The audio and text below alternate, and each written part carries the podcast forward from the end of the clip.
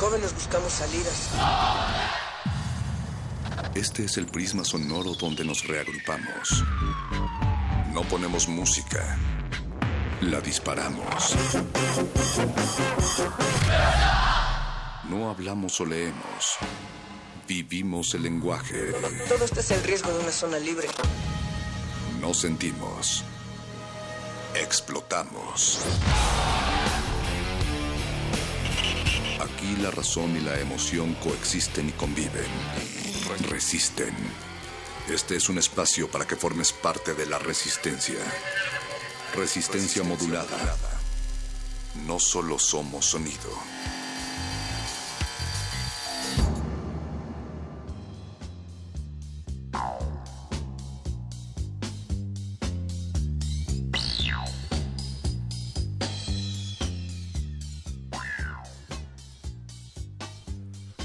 Buenas noches, 96.1 veces los saludamos y con mucha emoción porque pues tenía ya un año que no transmitíamos un 23 de noviembre, lo cual nos da, nos da mucho, mucho gusto, pero más emocionante todavía es que este sea el primer 23 de noviembre del 2016 que transmitimos en resistencia modulada. ¿Qué significa este año que nos continúa y que nos sigue superando? Pues probablemente lo mismo que significan estos cristales rotos de historias contadas desde puestos, de revistas y casas blancas también. Radio UNAM, resistencia modulada, el ingrediente, Rafa Alvarado en los controles técnicos de un betún que con los años muta de ingredientes, betoques también en la producción, yeso en la asistencia de producción, como la evolución, como una vida contada en la voz de Mónica Sorrosa. Buenas noches, Mónica, ¿cómo estás? Hola, perro muchacho. 2016 significa que ya no está Leonard Cohen, que ya no está David Bowie, que ya no está Juan Gabriel tampoco. Bienvenidos y bienvenidas a todos, somos Resistencia Modulada. Recuerden que entramos por sus oídos y nos hospedamos en sus neuronas. Muchas gracias, perro. El día de hoy estamos llenos de letras porque los muerde lenguas llegan ya a la cabina. A las diez y media más o menos van a hablar de literatura y lluvia. Si bien ya no está lloviendo en estos momentos, fue un año muy lluvioso, pero Así es, y, sigue lloviendo dentro de sus cabezas, según tengo entendido. También tenemos la sección de Derechos Humanos y Salvaje Pop de Resistencia Modulada. El modernísimo va a hablar acerca de la migración en Trumplandia que desencadena una serie de supuestos y los van a analizar aquí esta noche. Pero también tenemos mucha música para apaciguar estos nervios, para apaciguar este sudor que llega hasta sus orejas a través de los micrófonos. Recuerda, perro muchacho, que estamos hablando de artesanos mexicanos, cómo reconfiguran las nuevas generaciones, las artesanías, cómo eh, se relacionan cómo tienen identidad a través de estas formas simbólicas. Así es que vamos a escuchar la siguiente nota que hemos preparado para ustedes, que eh, la producción de Radio UNAM ha preparado también, y regresamos. El origen de las artesanías mexicanas tiene su historia en las zonas rurales. Artesanos crean una gran variedad de figuras de barro, madera, cerámica, alambre, migajón, cobre, textiles, cantera y vidrio, entre otros materiales. La actividad ha cobrado relevancia entre los jóvenes, quienes han buscado diversas formas de aprender el oficio a partir de una nueva visión. Eli Pokiankich nos habla de lo que conlleva eso. Yo estudié en la Escuela de Artesanía de Limba, estudié la carrera de Cultura en Metal. Empecé a trabajar mucho esto de la, de, la joyería con alambre, que yo hice mi propia técnica y mis propios diseños. Es complicado, ¿no? Porque de primera instancia son este objetos y accesorios que sí encantan, pero también usábamos materiales como el alambre plastificado, entonces no, la gente no lo valora al, ser un, un material tan familiar que todos tenemos a la mano. Como dice Eli, las personas prefieren el oro, la plata o materiales más costosos. Sin embargo, en la artesanía lo más importante es que los diseños son hechos a mano y llevan el sello de su creador. Es así como que entre la espada y la pared, ¿no? Porque si dices, voy a usar materiales no es cotidianos, no te los valoran porque dicen que, ay, que ese que es muy común que lo tengas. O si usas materiales que tienen otro precio, otro costo, como puede ser la plata, entonces dicen, ah, no, no es que ya está muy caro. Entonces, sí, ahora sí que es el luchar día a día y defender pues nuestros productos, ¿no? A pesar de que el trabajo de los jóvenes artesanos no es sencillo, ni ocupa un lugar en las prestigiosas boutiques, su presencia va en aumento, deambula por las calles. Un ejemplo es el Tianguis de la Lagunilla, que alberga los provocadores diseños de Eli Pokiankich, pues como expresa ella, es una forma de luchar contra el capitalismo todos estos tipos de bazares que dicen que defienden el diseño mexicano, artesanía mexicana, realmente los que ganan son ellos, ¿no? Porque cobran precios carísimos con un espacio y realmente los que les damos la cara y a, sus eventos, pues somos todos los que, ya sea artistas, diseñadores y artesanos, los que estamos, somos los que estamos chambeando y somos los menos beneficiados, porque tienes que pagar unos precios muy altos, entonces más bien es así como que luchar o pelear contra toda esa mercadotecnia, capitalismo. Para el doctor Israel Vidal García, investigador del Seminario de Investigación en Juventud de la UNAM, el sistema educativo y la situación del empleo en México han propiciado que los colectivos de jóvenes artesanos se vuelvan un espacio para fomentar discusiones sociales, políticas y ecológicas, a la vez que les brindan un ingreso son chicos que de una u otra manera tienen ciertas tendencias con respecto a ciertas eh, ideologías políticas, pero que sí, de una u otra manera, comparten. Y la artesanía en ese sentido puede llegar a tornarse en una contracultura. Es decir, una forma de solventarse a sí mismo y de preponderar el consumo de elementos más tradicionales. La artesanía es una de las actividades más importantes de México, porque de ella viven aproximadamente 6.500 familias a nivel nacional. Así lo asegura el doctor David Lozano, académico de la Facultad de Economía de la UNAM depende no solamente el hecho de la realización de esta actividad económica, sino también otras familias que son cerca de 3.000 a nivel nacional viven de manera indirecta de la actividad económica que implica la artesanía. Aquí lo importante es saber si mucha de esa artesanía callejera es realmente realizada por ellos o simplemente es un medio de distribución y mucho del valor agregado que tienen este tipo de artesanías que se venden de otros países, pues más bien se quedan los intermediarios y no ni en los productores ni en los vendedores directos. Gran parte de la artesanía mexicana se desenvuelve en la informalidad. Por ello, es importante analizar el tema para lograr que se le dé el valor que le corresponde. Para Radio UNAM, Dulce García. Resistencia modulada. La noche modula. La radio resiste. resiste.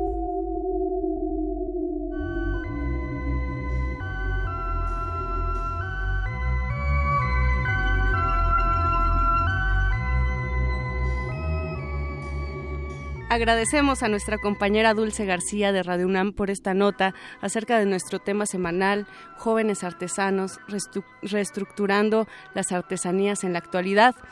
Y hablando de arte... Hablando de artesanías, pero sonoras, ¿no? Exacto, también de formas simbólicas para expresarse, la música es una de ellas. Ya está con nosotros perro muchacho. Ya está con nosotros Georgina Equigua de Ave Sol, una banda de folk rock. Ellos son egresados de la Escuela de Música del Rock a la palabra, o eso dicen. En junio de este año presentan, presentan su primer EP en el IMER, en el Instituto Mexicano de la Radio, y han colaborado nada más y nada menos con artistas como Iraida Noriega, Todd Clauser y Laura Murcia. También está con nosotros Eumir Mancera de Soultic, banda de neo soul, jazz y funk. Amiguitos, bienvenidos. Hola, muchísimas gracias. Muchas gracias por venir aquí. Tengo la duda si la escuela del rock es como la de la película. No, no, no. Afortunadamente no. Ay, no, eso está chido, ¿no? es como un jam eterno esa, esa escuela. Este, bueno, acá tiene unas cosas bastante mm, atípicas. Ok. Y está, está chido. Oigan, chicos, y están aquí por un motivo muy importante. Nos quieren invitar. ¿A dónde? Los queremos invitar a la preposada clandestina, que es, es un toquín fiesta donde queremos proponer otra forma de funcionar como, como escena emergente de rock y de muchos otros géneros. Y bueno, este es, este es nuestro primer experimento. Es un, sí, es un toquín donde vamos a estar tres bandas. Eh, Molinet Cinema, que les mandamos un saludote. Hola. Soultic y Ave Sol. Y al final vamos a tener un DJ para que también el baile no, no, pare. Sí, DJ Twerking up, dice. O sea que pueden hacer headbanging mientras los demás hacen twerking. Pues sería bueno que Ave Sol le enviara saludos a Soultic y que Soultic le mandara saludos a Ave Sol, pero aquí en vivo en la cabina, ¿no? Oli. Oli, ¿cómo estás? A ver, platíquenos de sus proyectos. Eh, vamos a empezar por Geo. Geo para los amiguitos. ¿A qué suena Ave Sol? Pues nosotros lo hemos definido como rock dulce, folk ácido porque tenemos esta parte agresiva del rock que nos encanta, este, que, tiene como la, vibración así de, gente gritando y, y, revelándose, y también la parte del folk que es, es más dulce, es más tradicional, pero también con, con un girito ahí acidito, ¿no? O sea, como eh, hay, tenemos Distor en la guitarra, Andrea Martínez está en, los sintes, así también como una onda muy experimental, muy contemporánea. Y bueno, siempre nosotros tenemos este, este compromiso con que nuestras canciones tengan líricamente un, contenido chido, ¿no? No no buscamos pegar ni repetir como las mismas cosas, sino realmente ahí compartir pedacitos de, lo que pensamos. Eso eh, sabe Sol. Eumir y Soultic Uy, Soultic, Soultic. Pues Soultic. yo, yo tengo por acá, bueno, los, los sabuesos de resistencia modulada, además de hacer estas notas que ya escucharon, nos traen información secreta acerca de los grupos que nos visitan. Dicen que em, la palabra Soultic está compuesta por la influencia de la música negra, de ahí el soul, y por la filosofía maya tojolabal, de ahí el tic, y significa nosotros. Pero nos gustaría que nos lo confirmaran. Sí, precisamente. Eh, la, la, música Soultic igual comenzó también este, con, todos nuestros amiguitos acá de la escuela del rock, donde empezamos a, ver que teníamos como gustos similares en cuanto a la música precisamente negra, ¿no? Eh, no sé, viene desde el gospel, eh, claro, por supuesto pasando por el soul, el blues, jazz, este, un poco también de hip hop, porque también como que nos gusta un poquito ese, ese groove ahí este hip hopero. Y, y precisamente en el, en el nombre pues se da ese ese este ese cruzamiento ajá. Ese soul no precisamente pues el nombre lo dice que también lo estamos manifestando como soul hablándolo como de alma no y, y, aunado al prefijo este tic que pues significa esa, esa conjunción esa comunidad ese esa no sé búsqueda de, de de hacer más redes humanas entre nosotros. ¿En, qué momento descubren que existe algo más allá del soul y deciden llamarlo neo soul? Neo soul. Bueno, e, e, es neo soul es algo como neo nuevo, ajá. Eh, pero igual también eh, buscando nuestro un, sonido propio también, ¿no? O sea, tenemos toda la, la, referencia de esas este, de esas músicas eh, negras, pero igual también pues en una cosa mexicana, ¿no? Porque todos pues, somos latinos, todos somos, este, somos mexicanos y pues de cierto de, cierta forma pues jamás vamos a, llegar tal vez a, querer este parecernos a alguien, ¿no? Siempre buscando ese sellito, pero pero siempre con ese sonido latino. A mí me suena baile, me suena ritmo, me suena a pensamientos y me suena que ¿por qué no escuchamos un poco de lo que vamos a poder presenciar el próximo viernes 25 de noviembre. Estamos eh, viendo... la oreja porque hay, sorpresas, ¿eh? Aquí Geo trae su guitarra casual. Sí, vamos a platicar de tu proyecto y llegó con una guitarra, llegó con... La batería no entra, desafortunadamente, aquí en la cabina. Yo solo vine con mi guitarra, ¿Qué canción podemos escuchar, Geo? Pues esta es de las más nuevas de Ave Sol. Eh, esto todavía eh, ya lo estamos como proyectando para grabarlo en nuestro LP. Igual si quieren saber cómo sonamos como banda, nos pueden buscar en todas las plataformas digitales, en SoundCloud, en YouTube como Ave Sol Oficial, Ave de Pájaro. Ave de pájaro. O sea, nos han buscado como con ave con B. Ave, sí nos han dicho de todo. Eso pasa como al principio con las bandas, ¿no? Siempre es, o sea, por más fácil que esté, es fácil también confundirse y, oír otras cosas. Me ha pasado también como público. Pues hay nombres muy raros, pero Ave Sol, por favor. Sí. y bueno, esto es de lo más nuevo. Esto se llama Hombre en Calma.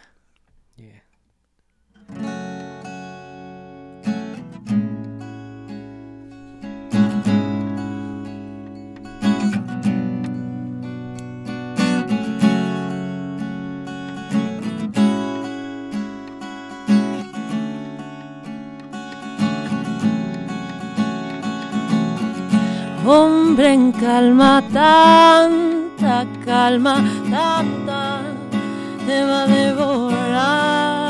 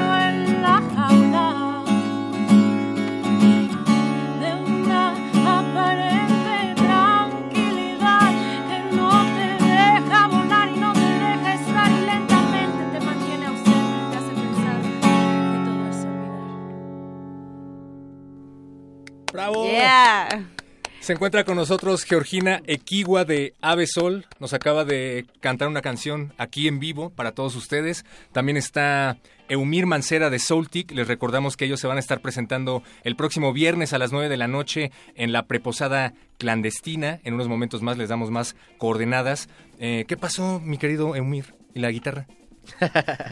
no sabía que iba a venir y de pronto. Ah, mira. Es pianista, además. Siempre, uy, siempre el piano es más complicado, es menos, es menos nómada el pianista. Menos práctico de andar cargando. Dinos, por favor, Humir, las coordenadas de esta preposada clandestina. Pues mira, va a ser en la colonia Portales, en la calle de Rumania 314. en la delegación Benito Juárez.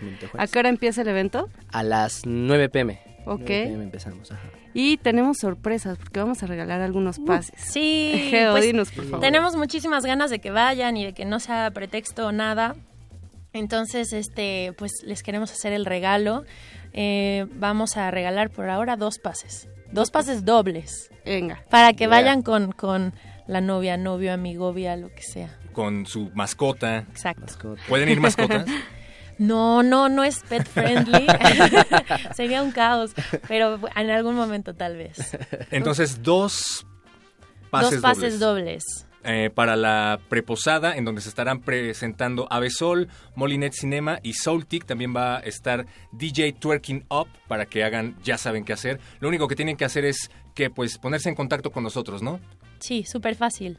Lo único que tienen que hacer es marcar... Tener ganas de tuerquear. Tener ganas de tuerquear.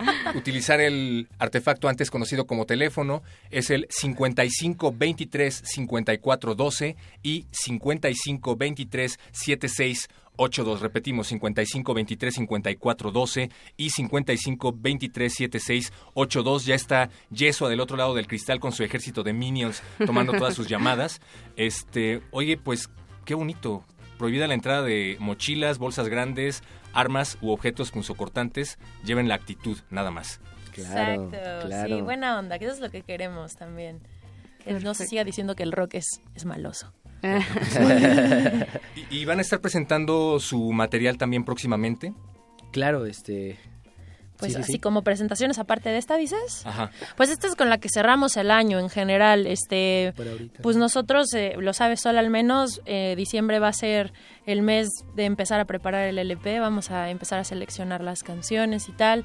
Bueno, pero más bien ahorita les cuento que pues el EP es lo que hay que escuchar, ¿no? Eh, a por ahí de febrero vamos a a presentar nuestro primer videoclip con el sencillo que es el baile de las frondas eh, y lo pueden escuchar igual ahí está en todos lados ya les conté en, en las plataformas digitales y en redes y, bueno es, en eso estamos pero bueno, presentaciones yo creo que hasta el próximo año. Ok, y Soultic, las redes sociales, ¿cómo los podemos encontrar?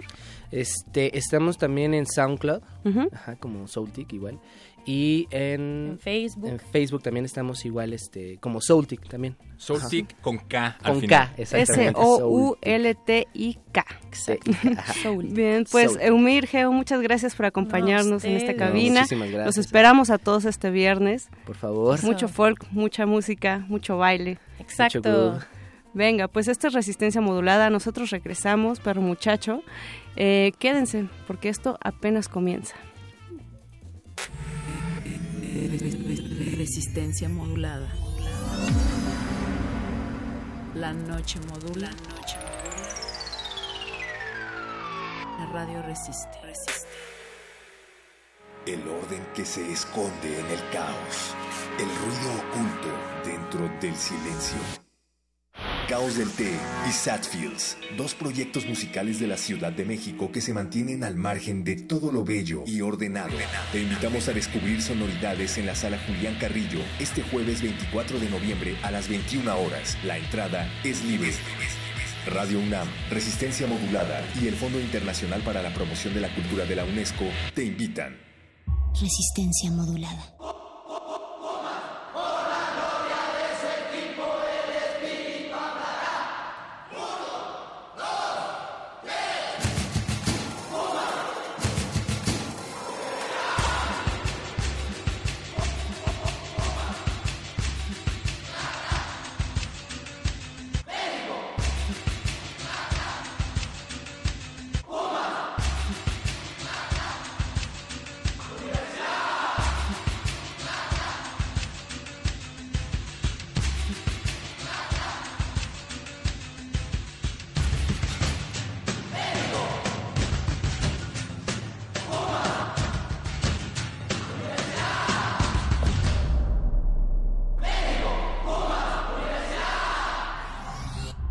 Resistencia modulada.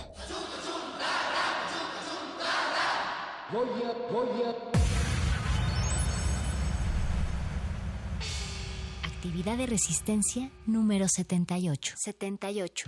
Haz uno de tus trayectos diarios caminando. Recuérdale a tus piernas que las necesitas. Recuerda salir con tiempo. Resistencia modulada. ¿Ya estás grabando? En la vida de las personas y de los países pasan cosas malas. El Estado de Guerrero ofreció hace unas semanas cerca de 7 mil dólares a los padres de los estudiantes desaparecidos para que dejasen de buscarlos. Es parte de nuestra democracia. Es, es, es, es parte de nuestra ¿Quién quiere ayudar a los pobres, por favor? Nadie. También nos toca enfrentar situaciones adversas o dolorosas. Ahora nos estamos dando cuenta de que una parte del gobierno federal lo que hace es aliarse con el crimen organizado. Les da vehículos, les da armas. Muchas veces de manera anónima y silenciosa. Tras varios escándalos de corrupción e impunidad ocurridos durante el sexenio, el presidente Peña Nieto ofreció disculpas. Y 50 mil pesos que, Lo bueno casi no se cuenta, pero cuenta. Cuenta, cuenta, cuenta mucho. Ah, por cierto, estaba siendo sarcástico. Ya sé que no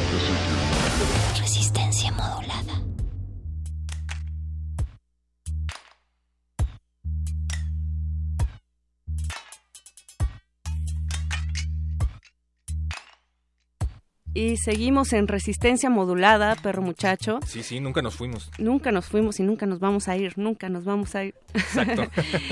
eh, perro muchacho, el viernes 25, es decir, este viernes, se conmemora el Día Internacional de la Eliminación de la Violencia contra la Mujer. Y para ello Radio UNAM va a estar presentando eh, un programa especial, varios programas especiales. Por ello hemos nosotros invitado a Marisa Ruiz Trejo. Marisa, muchas gracias por acompañarnos en este preámbulo de eh, pues todas estas programaciones especiales que se van a hacer. Muchas gracias por invitarme. Estoy muy contenta de estar aquí en los estudios de Radio Nam y con gente tan fresca que trae muchas cosas muy buenas a estos micrófonos. Marisa, déjame eh, informarles a nuestro auditorio que eres investigadora feminista sobre luchas contra todo tipo de violencias, becaria postdoctoral en el PUEG UNAM, Programa Universitario de Estudios de Género, con el proyecto Estudios Críticos Feministas de la eh, Ciencias Sociales en México y Centroamérica. Eres doctora en Antropología de las Migraciones, intercultural, Interculturalidad e Identidades en el Programa de Estudios Latinoamericanos, también de la Universidad Autónoma de Madrid. Exactamente.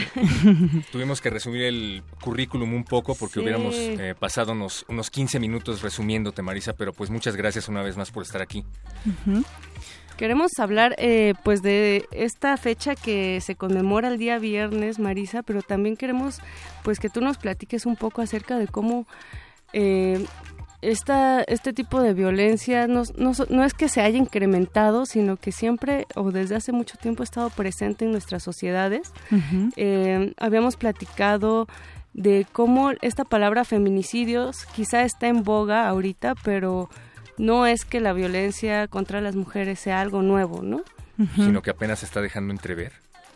Pues en distintos contextos, eh, históricamente se ha visto que los asesinatos a mujeres han existido siempre y, y la violencia hacia las mujeres eh, ha ido requiriendo eh, tipificaciones jurídicas como las que han existido, por ejemplo, aquí en México a partir de 2007 con esa ley de acceso a, la vida libre de violencia para las mujeres que se creó.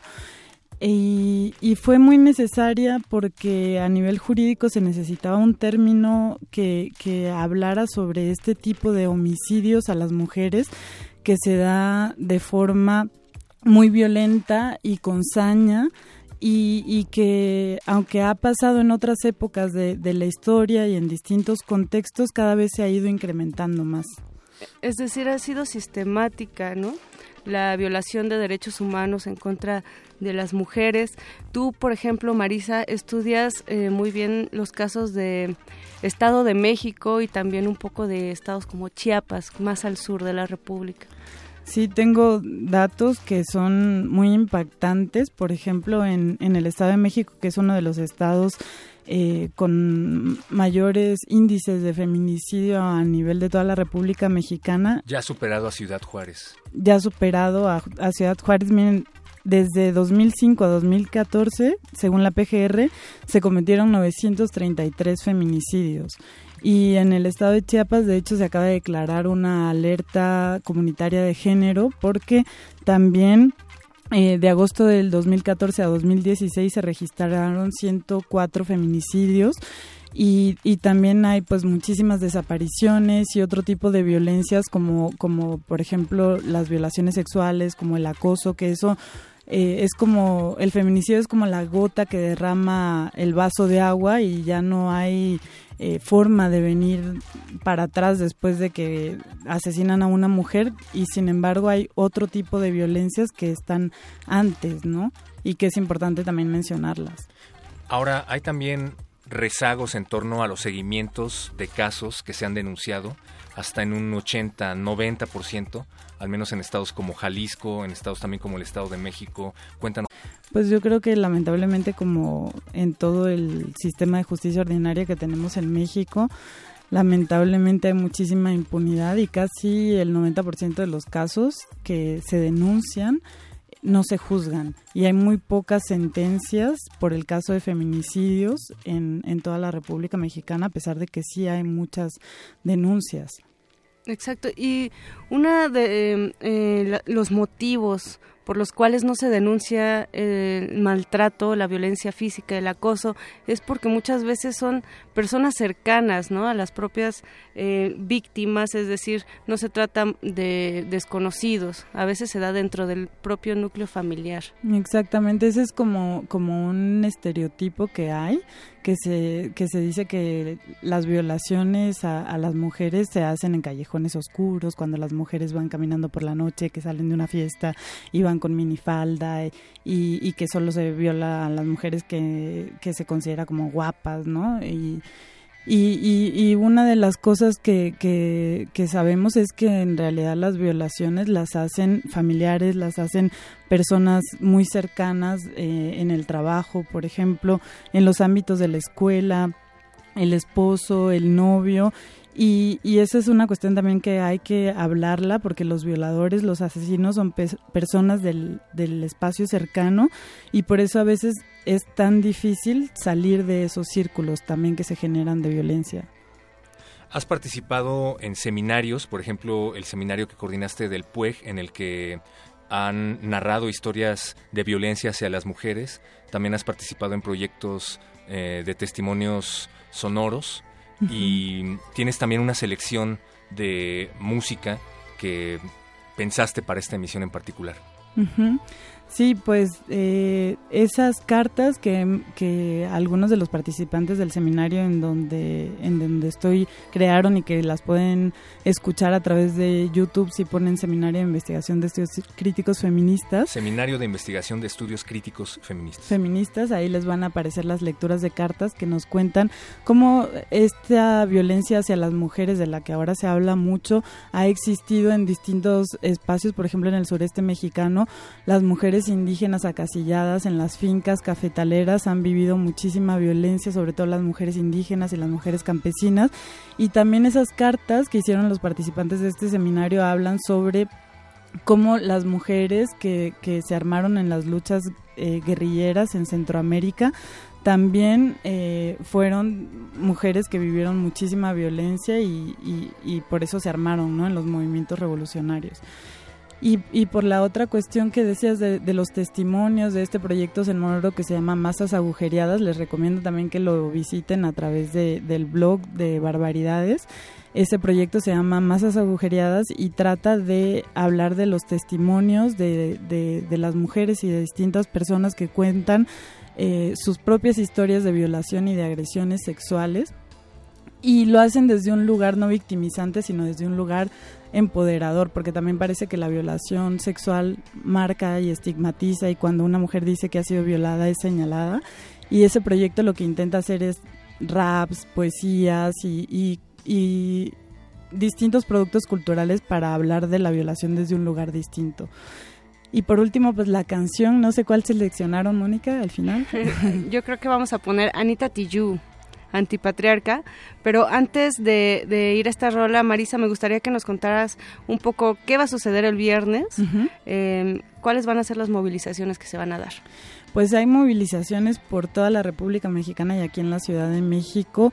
Eh, va a haber una eh, muy grande que va a empezar a las 6 de la tarde del Ángel al Zócalo, pero hay muchos puntos en donde la gente se está reuniendo y en distintas ciudades, como ya decía, y es muy importante que yo estoy aquí como, como académica, como investigadora, pero también como ciudadana y como feminista muy indignada contra, contra toda la violencia que hay hacia las mujeres y hacia todos los cuerpos feminizados en el país, hacia las desapariciones. Y pues hacer una invitación a toda la gente que nos esté escuchando a que, a que se una a hacer prácticas callejeras, a unirse a los movimientos sociales y, y, formar parte también no nada más de las movilizaciones, sino de las prácticas callejeras, de las vigilias y, que vayan a hacer pancartas y, a decir qué es lo que piensan sobre lo que está pasando en nuestro país. Este blog de barbaridades, perdón, del que nos hablabas es barbaridadesfanzine.wordpress.com para que se vayan a echar un clavado. Ahí está masas agujereadas Hoy Marisa, pues a mí me gustaría extender la invitación aquí en Resistencia Modulada para volver a platicar contigo de este tema en un espacio más amplio, ya que ahora eh, pues hemos estado cortos de tiempo, pero es algo bastante importante y que creo que deberíamos volver a abordar, Mónica. Claro que sí, no es baladí, nos están matando y vamos a salir este viernes 25 a decir ni una menos. Muchas gracias Marisa. Eh, Ruiz Trejo por acompañarnos en esta cabina de resistencia modulada. Vamos a dejarlos con Antipatriarca de Anita Tijoux, una canción que tú elegiste. Pues eh, sí, vamos a escucharla y de hecho Anita Tijoux está por aquí, mañana va a estar también en Punto Gozadera, no sé si lo ah, puedo decir. Por favor, adelante. Eh, y, va a ser un conversatorio ahí y yo creo que es un artista que, que lleva eh, muchas palabras y frases que, hay que escuchar y que tienen que ver con, con, este mensaje que quería traerles hoy de que la violencia no es normal. Perfecto, pues vamos con Anita Tiyú. Esto es resistencia modulada, se quedan con el modernísimo.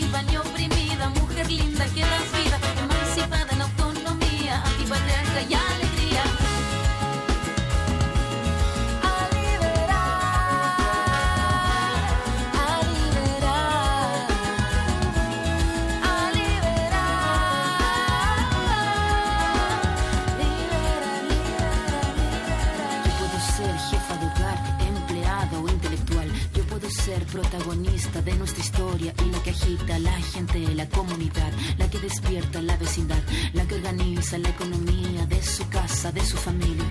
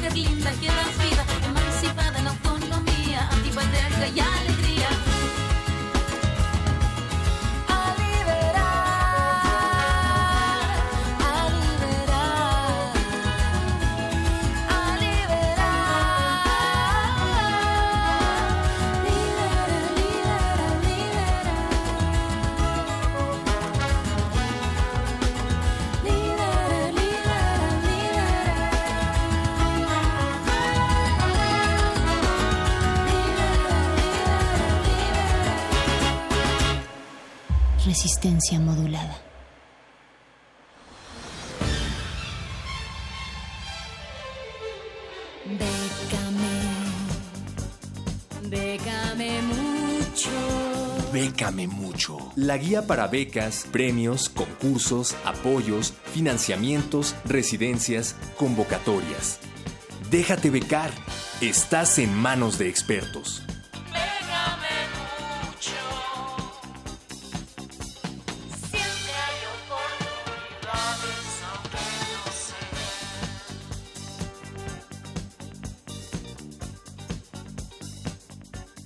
Miércoles no es miércoles en Resistencia Modulada sin su sección de becas, concursos y convocatorias. ¿Y quién mejor para llevarlas hasta todas sus orejas que el Charro, que es quien escucharon, a quien escucharon en esa rúbrica? Eh, no lo van a reconocer. Bienvenido, Charro. Buenas noches. Buenas noches, muchachos, buenas noches a toda la resistencia y a los que están ahí en cabina. Charro, me dicen que esta noche nos traes eh, las bases para unas licitaciones, becas eh, y lo de siempre en los miércoles de Bécame Mucho, pero háblame fuerte que tengo una toalla. Así es, la primera que les traigo en esta ocasión es para todos aquellos que se quedaron con ganas de salir con Chabelo. Eh, en esta ocasión pueden entrar a una catafixia para tener su propio canal de televisión y es que el Instituto Federal de Telecomunicaciones, alias IFT, acaba de lanzar la convocatoria y las bases, bien como dices, de la licitación para el concesionamiento de 148 canales de televisión radiodifundida digitalmente para su uso comercial. Estos 148 canales se distribuyen en 124 zonas de cobertura distintas en todo el país y se licitarán simultáneamente de manera individual, como bien dice el título de esta convocatoria, que son para concesionar el uso, aprovechamiento y explotación comercial. La, el periodo para participar o hacerle saber al IFT que uno está interesado de manera individual o con una empresa este, para co- el- competir en esta licitación es del próximo 28 de noviembre al 23 de diciembre. Todo el registro es en línea y se manejará un sistema de puntos, o sea, todo lo, lo- que vayan pidiendo del proyecto eh, irán calificando cada parte y el que tenga mayor puntaje va a ser pues el que el que será acreedor a esta concesión. Habrá puntos extra para aquellos que no están ya transmitiendo en radio televisión o para aquellos que estén transmitiendo pero tengan una cobertura menor al 20% de la población en la cual estarían transmitiendo. Todas las bases como siempre para que no se preocupen ya están en línea para que las puedan checar con calma al final de su fabulosa sección. Bécame mucho. Wow, charro, pero para aquellos que no se les da tanto esto de la artisteada, pero sí mucho la ingeniería, ¿qué nos traes? Pues también nuestros amigos de Ámsterdam están eh, lanzando esta convocatoria para maestrías de la Facultad de Ingeniería de Diseño Industrial. Hay tres opciones, manejan el Integrated Product Design, Strategic Product Design y Diseño de Interacción. Eh, la beca en sí consiste en un descuento total a la colegiatura con un valor máximo de 15 mil euros, que al tipo de cambio que estamos hoy, estamos hablando de poco más de 328 mil pesos por año. ¿Qué? Casi me da gusto que se haya devaluado el peso, Charro. Así que seguramente si son aceptados pueden participar. Ah, cabe recalcar que esta convocatoria de Amsterdam es una de las más de 20 que sacaron eh, recientemente y son reservadas exclusivamente para mexicanos.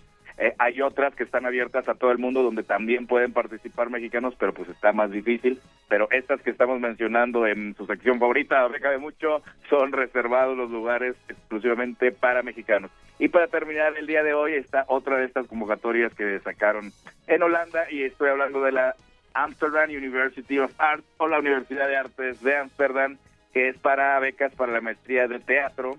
Eh, esta beca consiste en un descuento en la colegiatura con un valor máximo de 2.500 euros, que al tipo de cambio de hoy estamos hablando de poco más de 54 mil pesos. Vientos. Y para todos los que no lograron tomar apuntes, eh, pueden visitar tus redes en Iguanabit, mi querido Charro. Así es, aquellos que no tienen lápiz y papel a la mano pueden checar todo en Facebook o en Twitter, Iguanabit, hashtag Beca de Mucho y en las redes oficiales de Resistencia Modulada, muchachos. El Charro, como todos los miércoles, recordándonos que puedes ganar dinero siendo artista y desde luego recordándonos que vale beca la vida. Charro, muchísimas gracias por acompañarnos esta noche. No, no, no, a ustedes, un abrazo a todos en cabina y allá en casilla. Recuerden que estamos en Facebook, Resistencia Modulada, Twitter, arroba R Modulada y www.resistenciamodulada.com para que hagan las preguntas pertinentes en torno a estas colegiaturas y becas si es que no lograron prestar atención por completo. Nosotros los dejamos ahora sí con el modernísimo. Van a sí. entrar a la Trump Tower y transmitir desde Trump, Trumplandia. Está bien dicho Trumplandia, ¿no? O Estados Unidos se dice. Se dice Trompilandia. Vientos. Quédense en el modernísimo. Esto es Resistencia Modulada. El orden que se esconde en el caos. El ruido oculto dentro del silencio. Caos del Té y Satfields, dos proyectos musicales de la Ciudad de México que se mantienen al margen de todo lo bello y ordenado. Te invitamos a descubrir sonoridades en la sala Julián Carrillo este jueves 24 de noviembre a las 21 horas. La entrada es libre. Radio UNAM, Resistencia Modulada y el Fondo Internacional para la Promoción de la Cultura de la UNESCO te invitan. Actividad de resistencia número 7. 7. La próxima vez que te encuentres frente a un debate en Facebook, evitarás cualquier confrontación violenta. Siempre cabe la posibilidad de que quien esté en un error seas tú.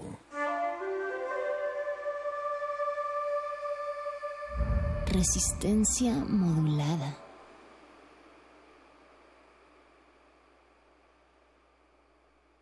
Resistencia modulada.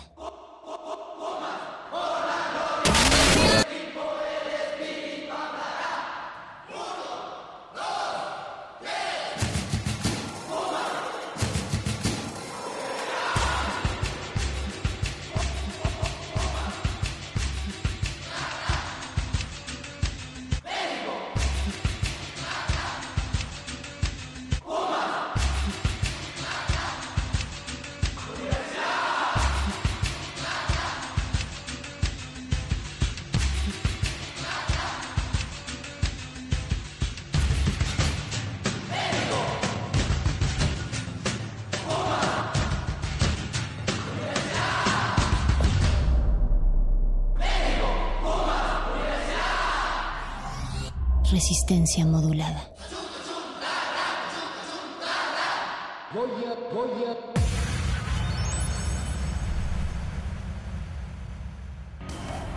Resistencia. Esta es tu tribuna de opinión. Aquí reuniremos nuestras ideas.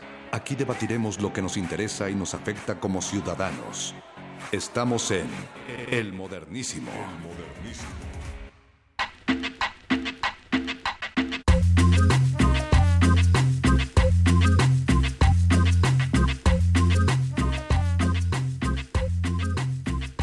Ese ritmo de cumbia indica que ya empezó el modernísimo. Muy buenas noches, bienvenidas y bienvenidos a esta sección. Ya los extrañábamos eh, por aquí eh, para hablar de derechos humanos, temas públicos y salvaje pop. Somos sin duda la sección más polémica de esta resistencia.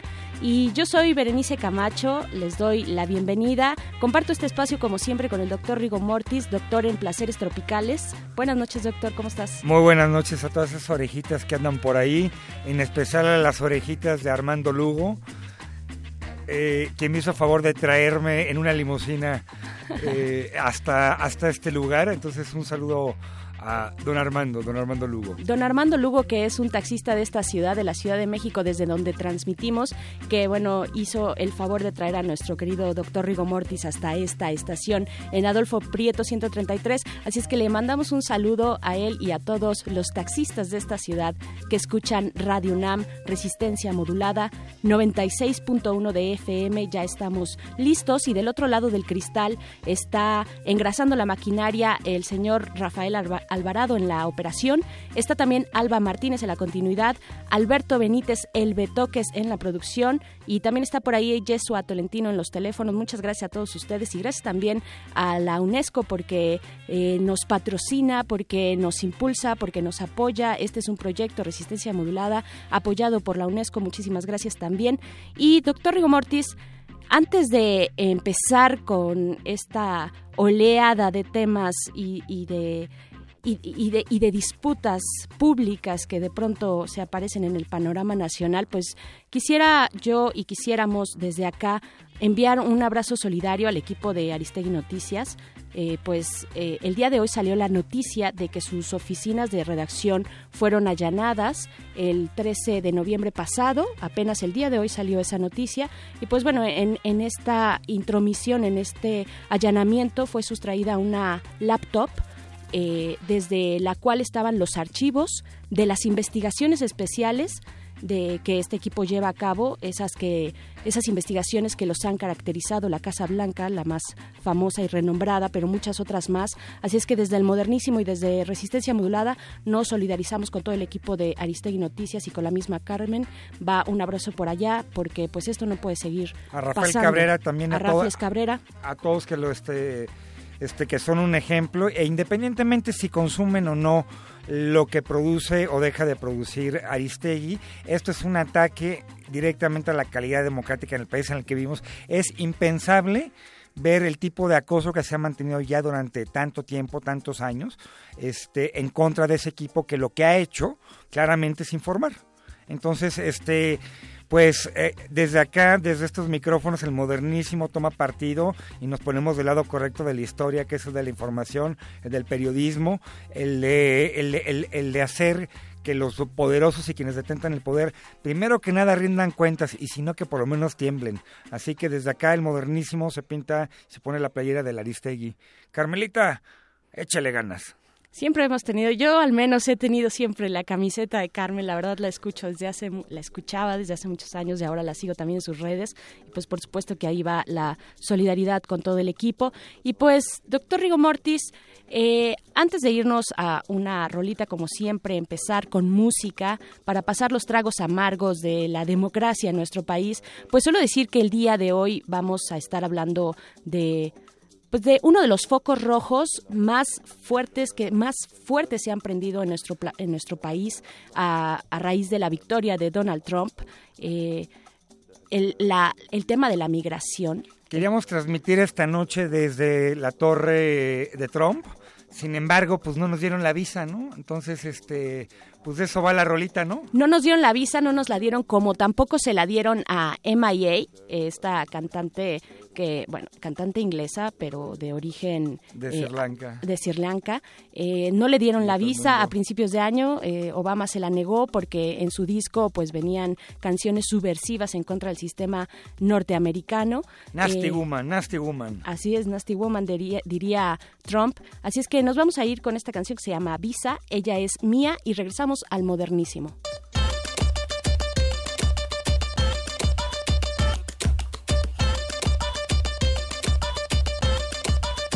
They call me a ruler, trendsetter, making life real better, breaking order like a leader. Now follow, pop a pop in the collar, yeah, hustle a dollar, you can't touch. It's a MC Hammer. In my mom's string hopper, jump in the chopper, yeah, chop up a mango with salt and pepper. Holla, holla, holla, true scholar with the nonna, and I'm here to shine the light on the matter. At the border, I see the patroller cruising past in their car, creeping in my socks and slipper. Mexicans say hola. At the border, I see the patroller cruising past in their car, hiding in my Toyota Corolla. Everybody say yalla.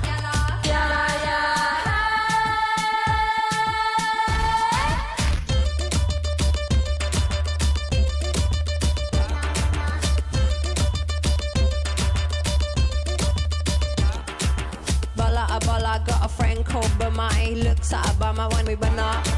Turn neck and bummer, it's a bummer banger. And you're nothing coming back with power. Yeah, six foot Impala, Hummer or Toyota. When I'm driving, I'm a winner. Whatever, I'm on rap and got fuel in the burner. I'm off the grid, staying off the radar. At the border, I see the patroller cruising past in their car. Creeping in my socks and slipper. Mexicans say hola. At the border, I see the patroller cruising past in their car. Hiding in my Toyota Corolla. Everybody say yalla. Yalla, yalla.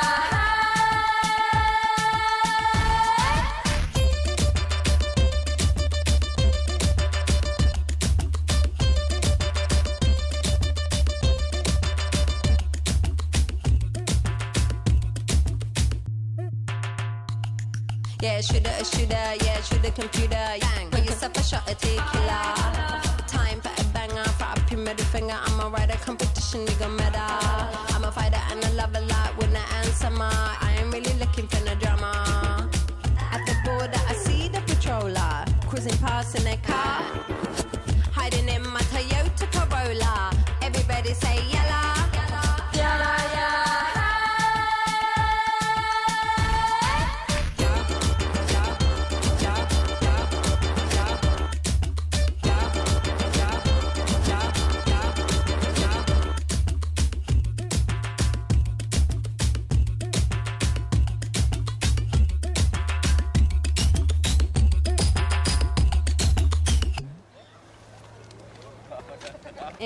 Tiempo de que veníamos en el tren, este señor venía tomando y venía gritando que estaba migración.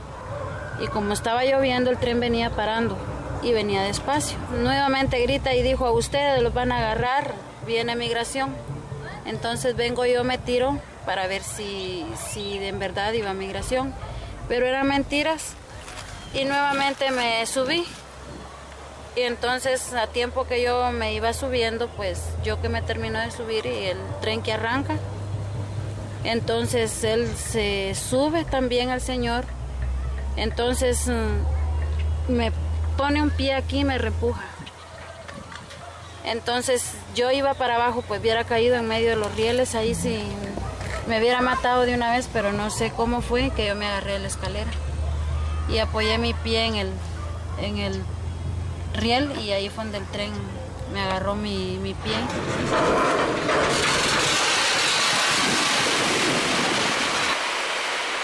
En.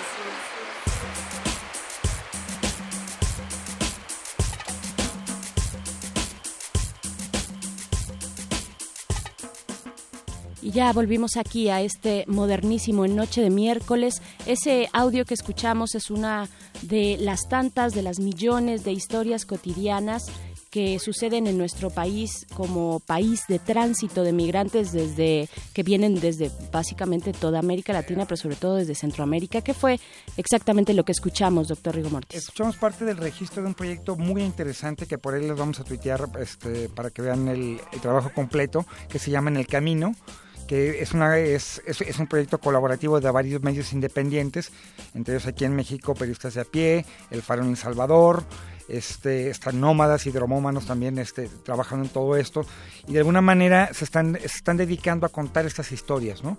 a irlo desde, desde el punto de vista periodístico, ir, ir recopilando estas historias, este, bueno, todo lo que va pasando. ¿no? Creo que aquí, eh, sin ánimos de entrar en una en una idea de que esto es este digamos nuevo o, o, es una novedad este debemos entender que como dijo aquí Emilio Monge en estos en estos mismos micrófonos Emiliano Monge Emiliano, escritor al cual le mandamos un abrazo. Al cual le mandamos un abrazo. Aquí nos dijo en estos micrófonos cómo, cómo para él eh, las violencias que sufrían los migrantes, no solo en América Latina, sino en todo el mundo, eran el fiel reflejo de, de lo voraz del capitalismo y eran, eh, eran en sí el holocausto del siglo XXI. ¿no?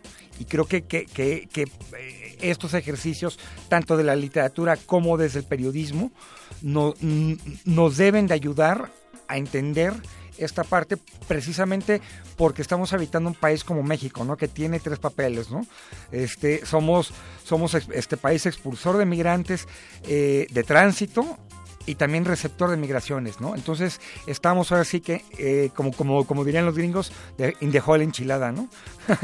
la enchilada. Con la enchilada completa. Y bueno, no es un tema menor, es un tema en el que nos tenemos que poner a pensar, a reflexionar, a juntar todas estas historias, porque vienen embates difíciles. Ya Trump declaró en su primera entrevista, después de haber obtenido la victoria en las elecciones norteamericanas, declaró que sí, que sí va a deportar a por lo menos 3 millones de personas y que también va a ser el muro.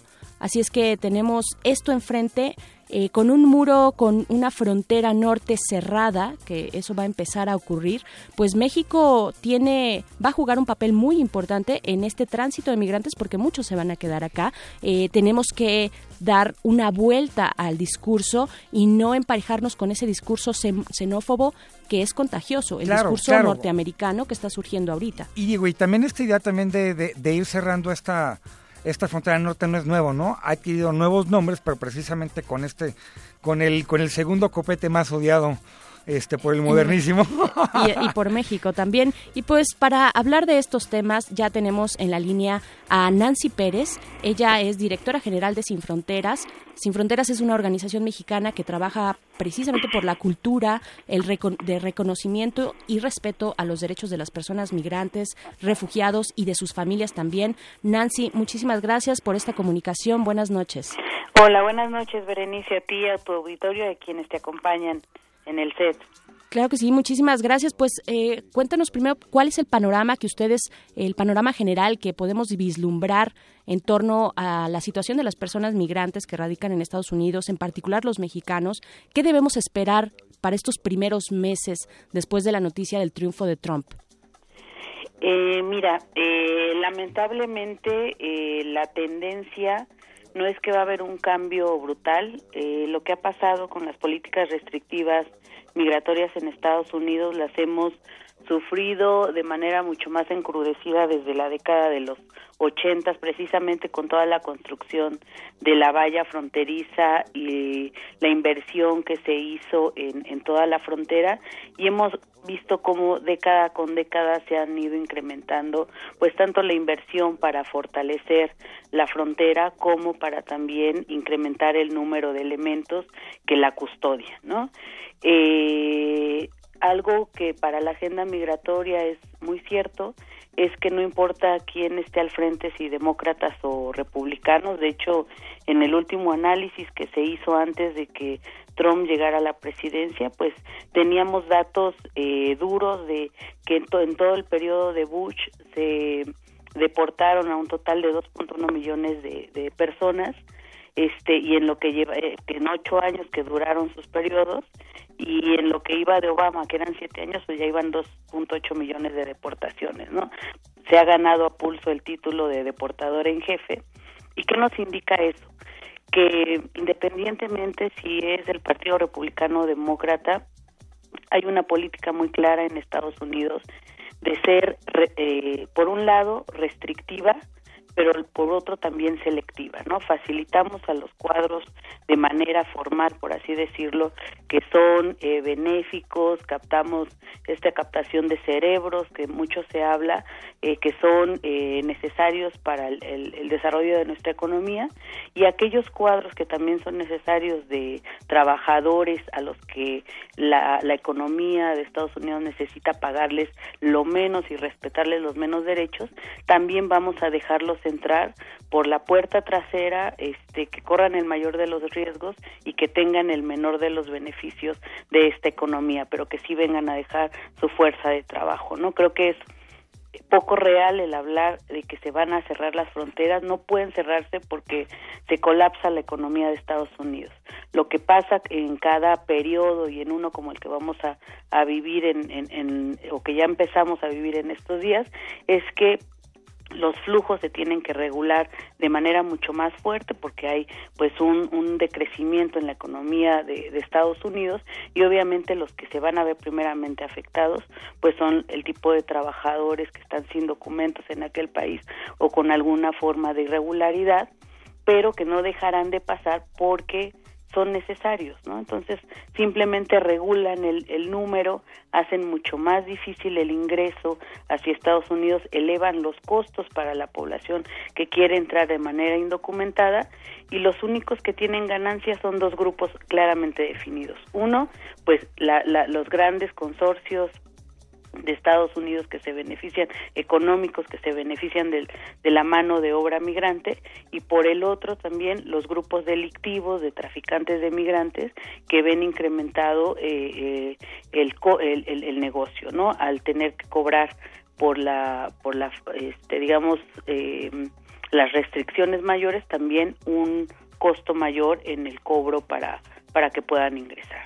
Claro, esto representa eh, efectos negativos para la economía de Estados Unidos y tú nos haces esta este, nos trazas este camino desde la presidencia de Bush pasando también por Obama y ahora con lo que viene con Trump. Pero también hay un nuevo elemento Nancy eh, que es si bien los números de deportados con Obama fueron altísimos y fue algo que apenas se empieza empezamos a descubrir, no era algo que digamos todos en común supiéramos, pero sí el nuevo elemento de la situación de racismo, de xenofobia, de discriminación agudizada, ahora ya rampante que se está dando en la sociedad norteamericana, cómo entender eh, qué lectura dar a estos nuevos odios que están emergiendo en esa eh, sociedad norteamericana blanca. Claro, creo que en un primer momento te hablaría eh, de lo que está un poco cuáles son los síntomas a, a nivel global, ¿no? En el que estamos viendo reacciones de la sociedad en diferentes puntos de, del mundo que, que parecen ir en contra de, de un razonamiento progresista, ¿no?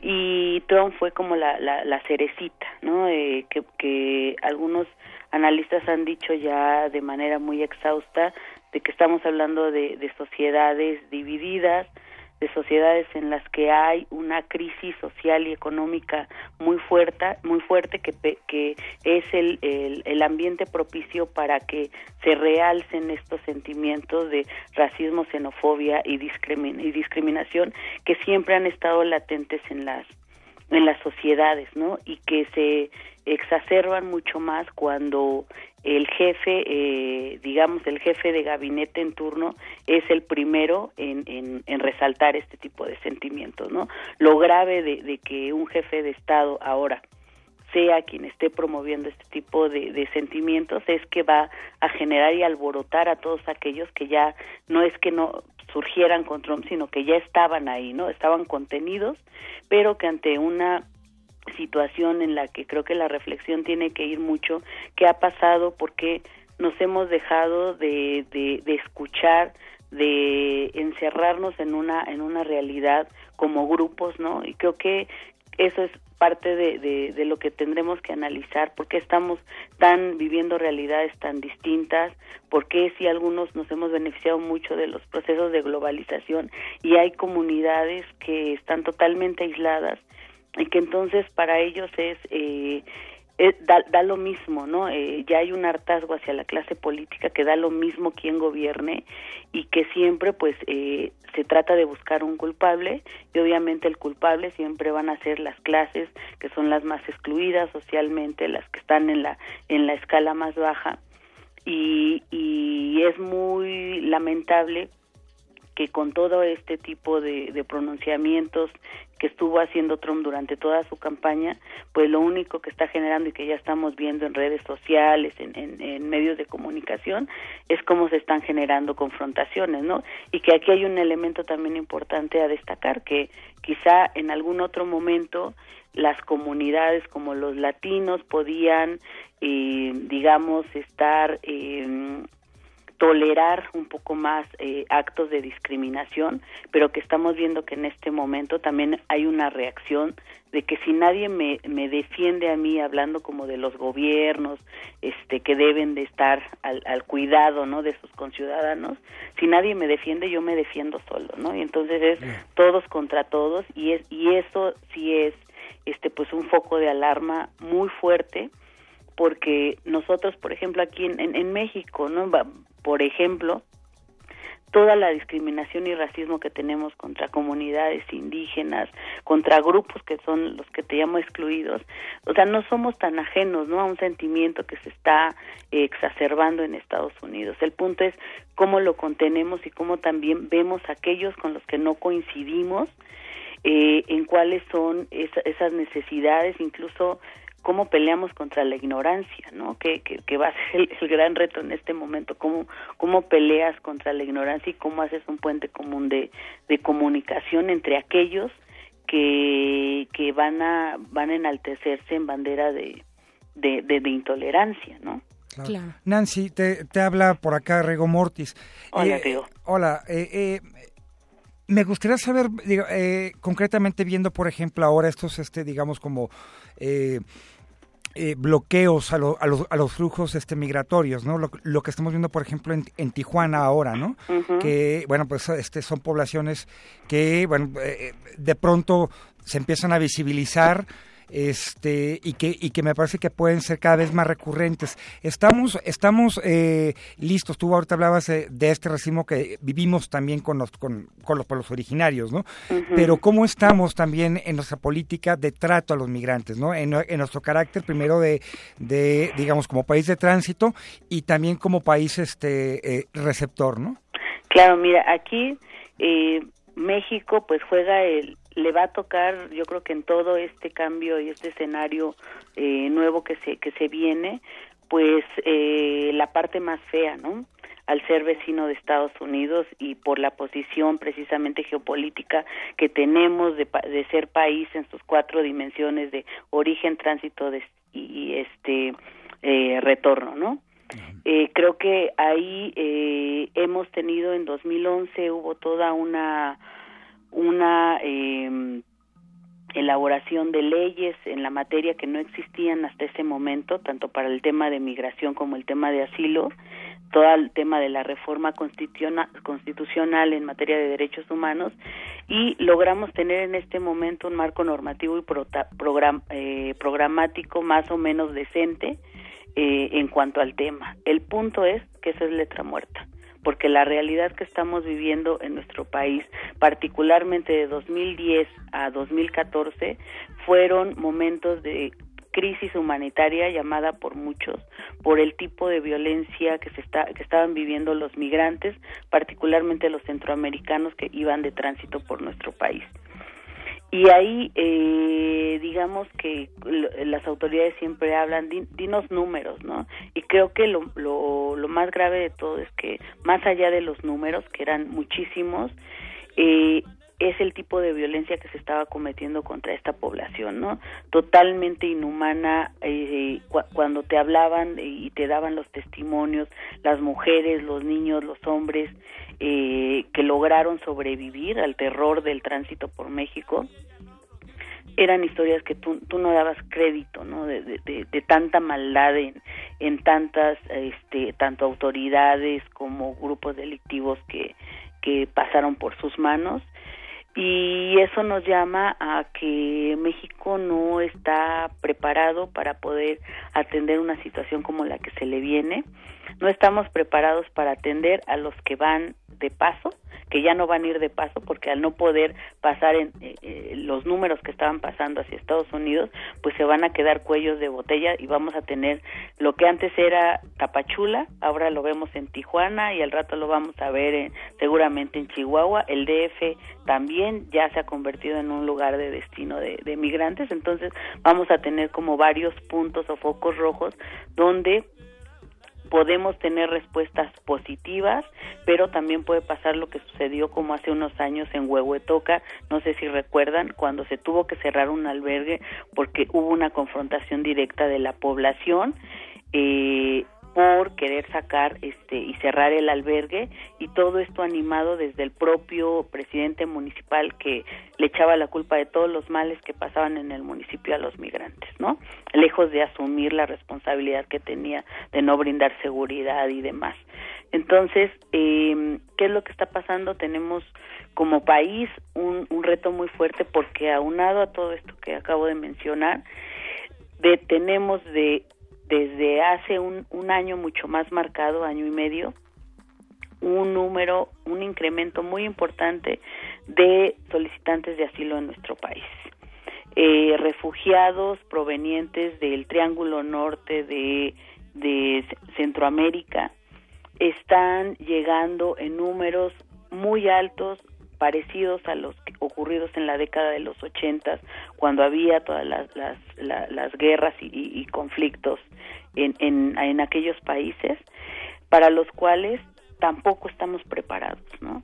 Entonces estamos atendiendo a, a medio tanque mucho responsabilizando a las organizaciones de la sociedad civil de, de pues brindar la ayuda humanitaria que es responsabilidad del gobierno hacerlo y yo creo que eh, pues simplemente si, si, nos vamos como a la parte de, políticas públicas enfocadas a atender la situación de refugiados en el país estamos únicamente quizá enfocados en, en, en una parte en el tema de asistencia humanitaria inmediata pero una vez que tú los, les das el reconocimiento de la condición de refugiados en México, ¿qué pasa con ellos? Nadie sabe, ¿no? No hay ninguna política de integración e inclusión a nuestra a nuestra sociedad. Y ahí tenemos un boquete. Y después, ¿qué pasa pues con los de migrantes, eh, migrantes que, que, no son personas sujetas de protección internacional? Pues van a tener que eh, prolongar su estancia en nuestro país y eso también requiere de medidas y políticas de atención para ese grupo de, de, población en particular, donde no solamente están los centroamericanos, tenemos llegada mucho más fuerte de personas de Venezuela con todos los conflictos que se están dando, de Colombia, extracontinentales, ¿no?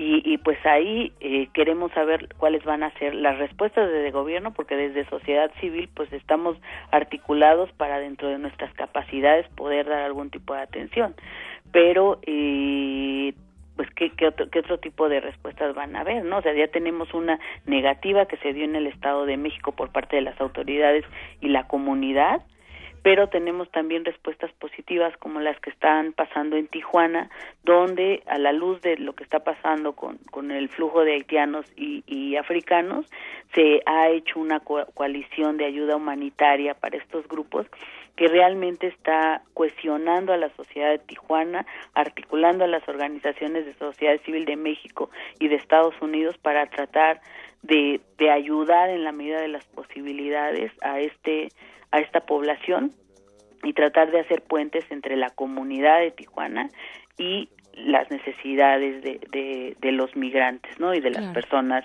este, refugiadas. Entonces, no está para nada sencillo porque México va a ser instruido a hacer la frontera sur de Estados Unidos, ¿no? Completamente nuestro país, convertirse en la frontera sur.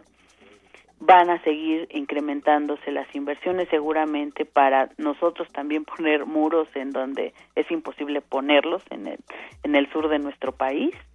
Este pero mientras no se combata yo creo que el cáncer que que, que tenemos países como México que es la corrupción y la impunidad cualquier inversión que se haga cualquier buena intención que se tenga de salvaguardar los derechos humanos de cualquier población van a irse a la basura, ¿no? Porque las instituciones mm. se están pulverizando, hay una corrupción que carcome, eh, que las carcome, tenemos un presidente incapaz de tener una firmeza en la defensa de sus connacionales y que toca pues entonces defendernos como podamos este un sistema consular que sin duda eh, pues yo creo que tendrá que activarse y tratar de buscar las vinculaciones necesarias para poder atender, pero la realidad es que les han ido recortando, o sea, toda la parte de asistencia consular es la que hemos visto se ha ido afectando cada vez más en los presupuestos de egresos de cada año. Claro que sí. Nancy Pérez, directora general de Sin Fronteras. Eh, bueno, el tiempo se nos está acabando, pero yo quisiera eh, que nos eh, comentes finalmente, eh, bueno, Sin Fronteras cumple su 20 aniversario próximamente y tendrán un informe de los 15 años de seguimiento en materia migratoria que han tenido. ¿cómo, ¿Cómo va a estar este evento? Nancy. Sí, pues nosotros para, para celebrar los 20 años de vida que tenemos como institución, hemos hecho una serie de recuentos de estos 20 años de trabajo en cada uno de los temas que la institución ha encabezado, siendo uno de ellos el tema de, de detención eh, en estaciones migratorias. Entonces lo que hicimos fue hacer un análisis de todo lo que detectamos desde que ingresamos y abrimos, digamos, eh, las barreras para que se permitiera el acceso y el ingreso a las estaciones migratorias, que eran pues una caja oscura a la que nadie tenía acceso y poder empezar a ver qué es lo que estaba pasando ahí, eh, cuáles eran, digamos, lo que estaba pasando con, con los migrantes que eran detenidos y empezar a señalar que la gente que está en una estación migratoria, no es una persona que está alojada, no es una persona con los miles de eufemismos que ha ocupado el gobierno,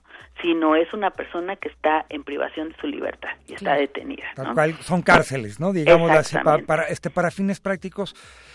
Nancy, pues muchísimas gracias. Creo que creo que eh, el, el, el panorama que, no, que nos presentas quiero cerrar tal vez con un poco de optimismo pensando en que estamos llamados, a los que estamos viviendo en este país, a, atender el gran reto que tenemos, porque ese es, es, es un reto este, frente a la humanidad, ¿no? Un, reto ético, ¿no? Así es. Así es, y pues nosotros simplemente invitarlos este 6 de diciembre eh, a la presentación de este informe que tenemos de, estos años de, en el tema de detención migratoria en la Comisión de Derechos Humanos. Y bueno pues estaremos circulando la información en nuestra página eh, eh, y por supuesto pues con toda la la mayor disposición para para construir juntos no porque creo que hay que repensarnos para poder construir alternativas viables en estos escenarios que pues que se nos avecinan. Sin duda, Nancy Pérez, estaremos ahí eh, muy atentos de este informe y de su aniversario. Muchísimas gracias por estas palabras, por este análisis y seguiremos pendientes de Sin y Fronteras. Mucha, y muchas gracias por su trabajo. ¿eh? Muchísimas sí. gracias por su trabajo. O sea, desde acá, desde acá sabemos que no ha sido fácil lo que han hecho y lo que están haciendo lo están haciendo de una manera muy digna y muy valiente y, y como personas como ustedes son las que hacen devolver tantito la sonrisa ante las chingaderas que estamos viendo de frente. Así es. Muchísimas gracias, Nancy. Un abrazo. Un abrazo para ustedes también y muchas gracias por la invitación. Muchísimas gracias a ti. Pues nos vamos a ir con algo de música porque hay que devolvernos de pronto la sonrisa o hay que campechanear entre la sonrisa y la situación. ¿Esto de qué es? ¿De qué va, doctor Rigo Mortis? Esto es nada más porque no hay migración sin guira y no hay guira sin migración. Esto es del mismísimo Juan Piña, el migrante latino el migrante latino. Nos vamos con música de Latinoamérica, algo de sabor en esta noche en el modernísimo.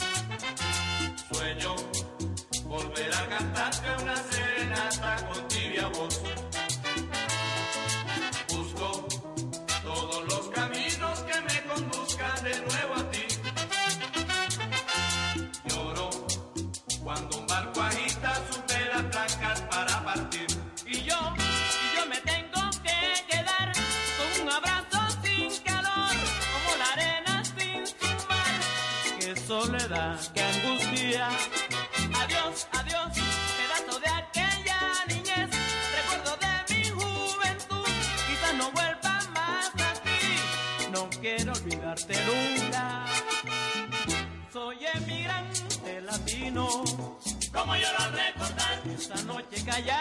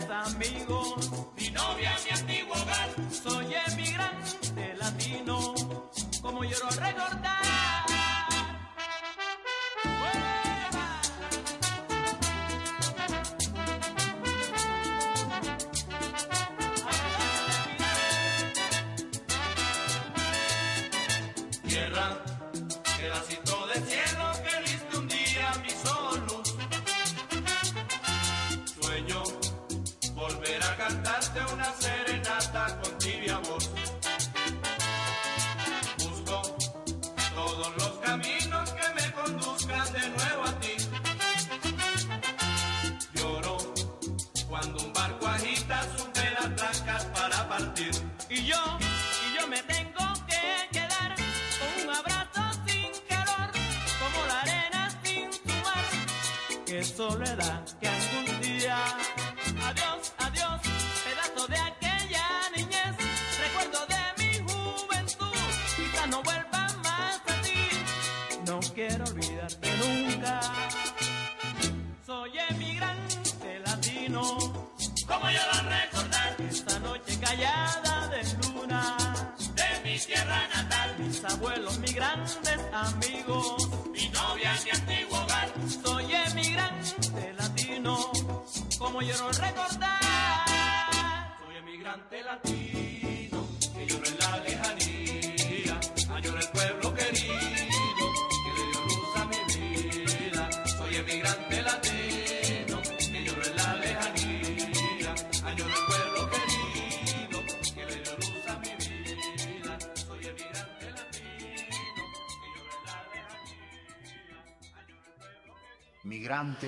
Labrador de sueños. ¿Qué termina? ¿Qué comienza? Vamos cerrando caminos, abriendo nuevos rumbos. Son enigmas palpitantes, esplendor divisado. Sortija del tiempo, circulares eventos. Avanzamos a otro rumbo por pedregosa senda. Son latidos del tiempo nuevo, estupor del alma y pródigo afán incendiaria disputa interna, estupefacta aventura, estocada de amor, brisa, estirpe y espiga, soledad y orgullo, compañía y afecto, fugaces ventarrones del alma, extravíos sonoros, herida y lanza, sonrisa y cómplice mirada, ráfagas de tiempo ido, vaivén del alma, brocado de recuerdos gratos, espiga de luz, te llevamos dentro. Hijo de mi esperanza, hija de la ternura, divina presencia. Tu mirada franca, tu figura frágil es motor que empuja. Desafía sucesos y contrariedades. Invita a seguir en marcha siempre adelante, buscando del abanico de posibilidades el que te haga más feliz, deseando que los sueños no sean ilusión ni flor de temporada, sino permanente canto a la vida, realización e hilo de ensueño. Todo esto pronto será recuerdo, trueno, temblor, penumbra superada. El modernísimo.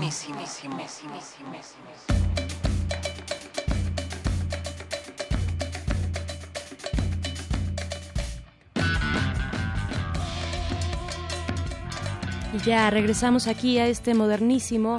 Esta noche lo que escuchamos fue un poema, el poema Al migrante, en la voz de Pedro Lima de Paraguay.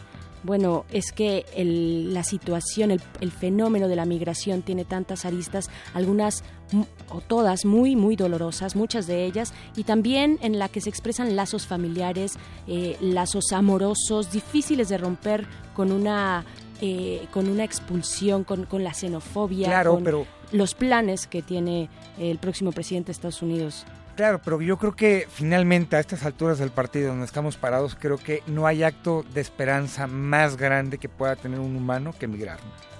Ya Claro. sea, ya sea a favor de no morir en una, en una calle, en una favela, a no morir de hambre en una, en medio de un, de un terremoto como el de Haití, eh, a vivir una vida mejor, ¿no? Claro. Creo que, creo que emigrar es el acto más grande de esperanza que, que- que puede tener el hombre en la modernidad Claro.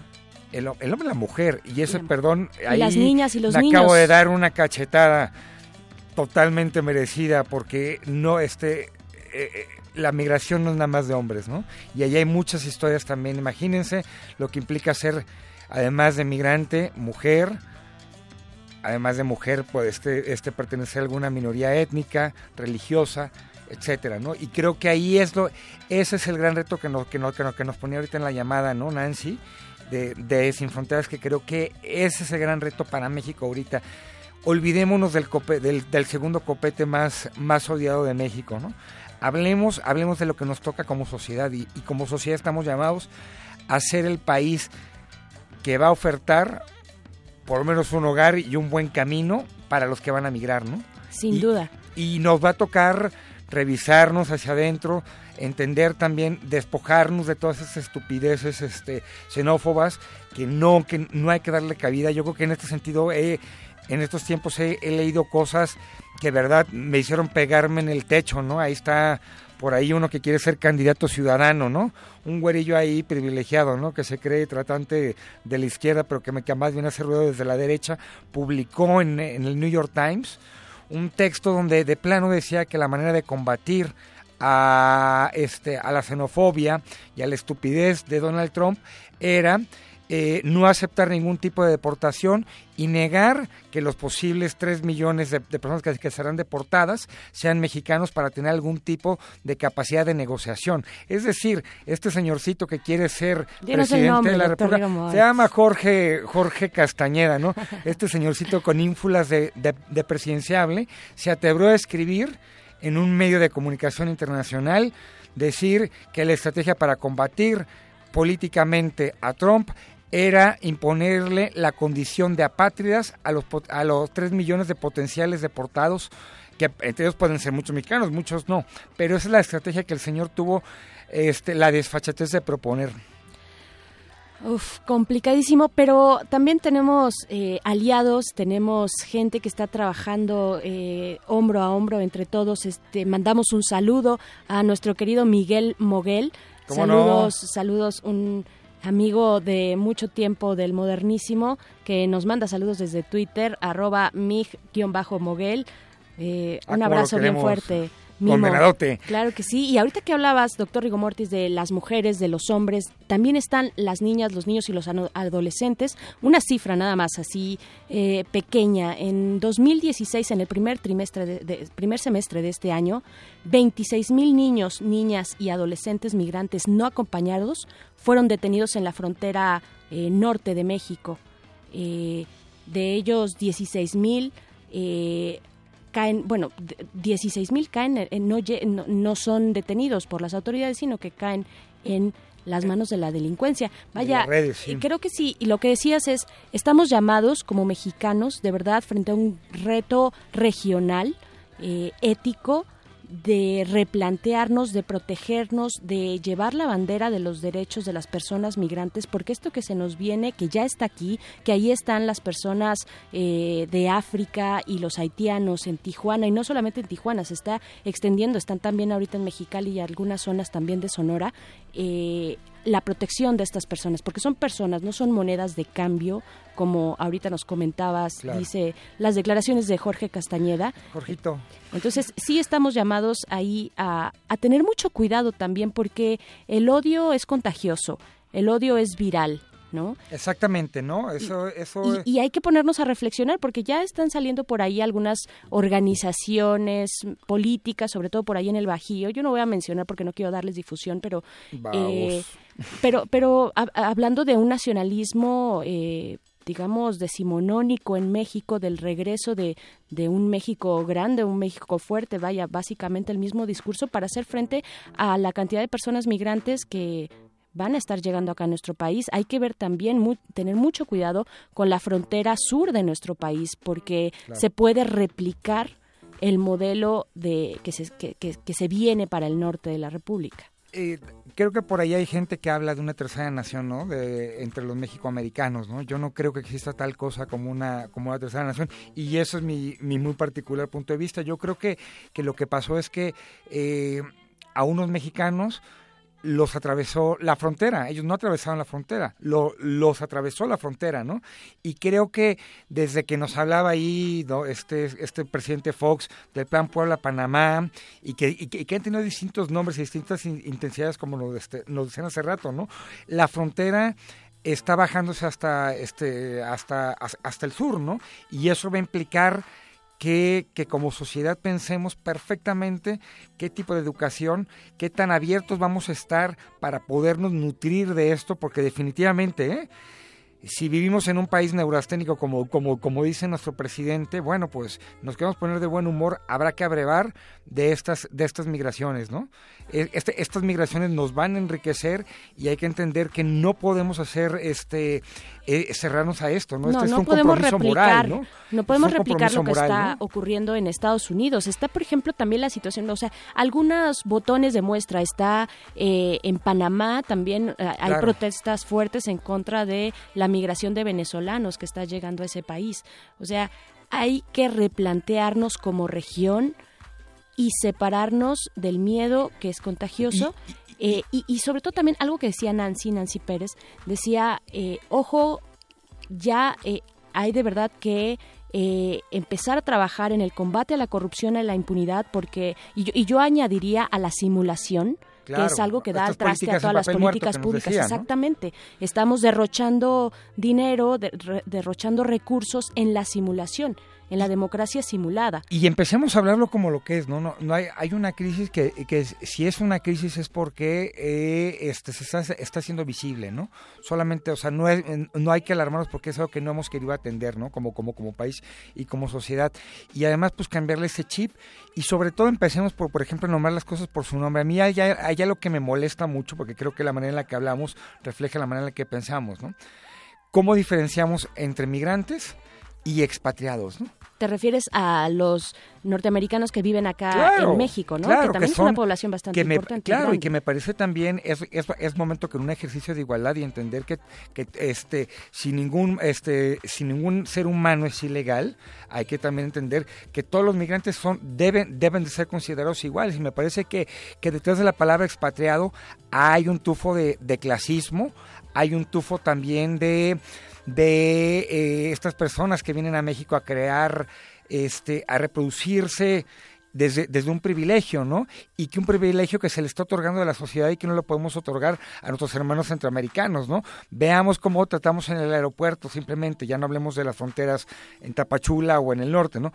Cómo, cómo tratamos a las personas que llegan desde, desde Centroamérica y Sudamérica en el aeropuerto de la Ciudad de México, ¿no? Es una vergüenza. Literalmente hay una puerta trasera para recibirlos. Literalmente. Literalmente, Sí, ¿no? cuando llegas de un vuelo de Colombia, por ejemplo. por bueno, ejemplo, de Centroamérica, son- ¿no? Y, este, Sí. y, de, y de- y de Centroamérica es un trato desde ahí, desde ahí pedante, desde ahí poco- totalmente poco solidario en, este, en, en- en muchos aspectos y desde ahí deberíamos empezar a revisarnos, ¿no? Dejemos que el copete lo vuele el, el viento, ¿no? Y que, y que y que las cosas este que podemos controlar como país, que sí es nuestras actitudes y nuestros valores, este, ahí hay que concentrarnos, ¿no? Que viva, que vivan las las este las las migraciones Las porque son- diversidades, por supuesto, porque son actos de esperanza son actos de esperanza no o sea en medio de esta de esta, de esta penumbra hay gente que va ejerciendo la, la, esperanza en un nivel sublime frente a un capitalismo junto a una violencia rapaz, ¿no?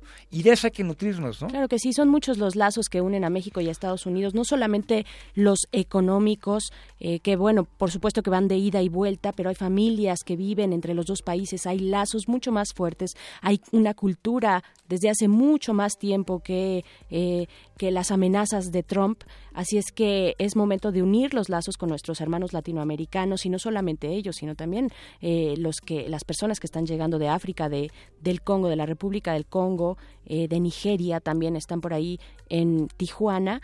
Y también ojo como sociedad pues empezar a, a organizarnos para ver cómo vamos a entender esto, cómo lo vamos a afrontar y sobre todo cómo vamos a exigir para el 2018 a la persona o las personas que estén postuladas, eh, qué es lo que les vamos a, a- a exigir en esto que nos va a tocar directamente tema, ¿no? que Claro. ya está acá en nuestro país. Y que no es con, con nacionalismos exacerbados, ¿no?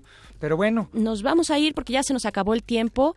Eh, nos vamos a ir con una canción, doctor Rigo Mortis. ¿Qué nos vas a presentar? Esta es una canción que es un clásico del maestro Agustín Lara y que casualmente este, es, yo diría, la mejor canción que, que- que ha cantado Natalia Lafourcade. Ob- obviamente lo hace pues como un cover, ¿no? Usted escuchó bien, vamos a sonar a Natalia a Lafourcade. Lafourcade con una, con una canción bellísima del maestro Agustín Lara y de todas las versiones posibles y de todos los covers escogimos este porque este es, este es del pop que raspa, ¿no? Del, pop que se siente aquí en el modernísimo que ya llegó a su fin. A continuación, ya están por allá afuera los muerdelenguas atentos y listos para traer sus letras y sus galletas a estos micrófonos. Nosotros fuimos el modernísimo doctor Rigomortis, eh, Berenice Camacho. Muchísimas gracias por habernos escuchado. Nos escuchamos también el próximo miércoles. Muy buenas noches.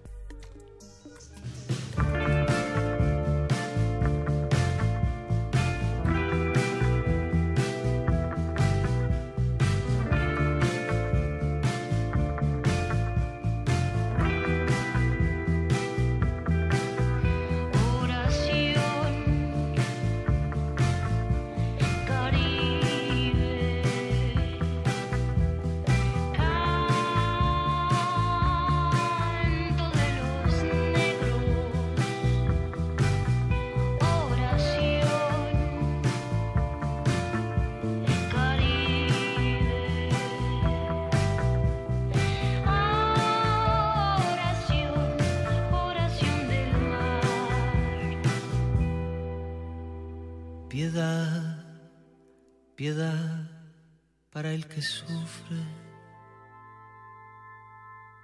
Piedad, piedad para el que llora. Un poco de calor para nuestras vidas. Y un poco de luz en nuestra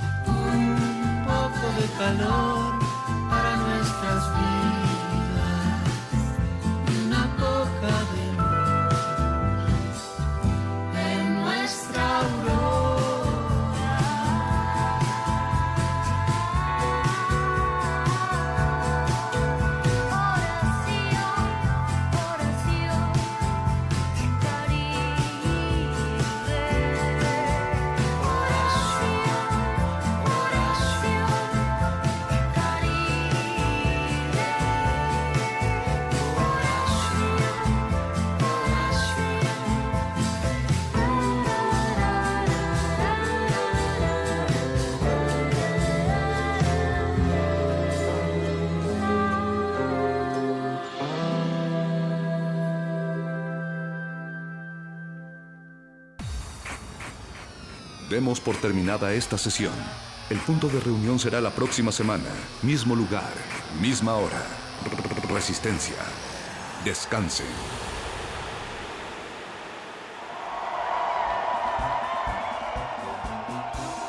Lectores entretenidos y librescos radionautas, tengan las orejas cautas para leer los sonidos.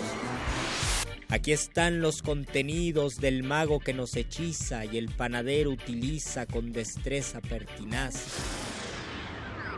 Todo eso y mucho más el muerde lenguas revisa. Muerde lenguas. Muerde lenguas. Muerde lenguas.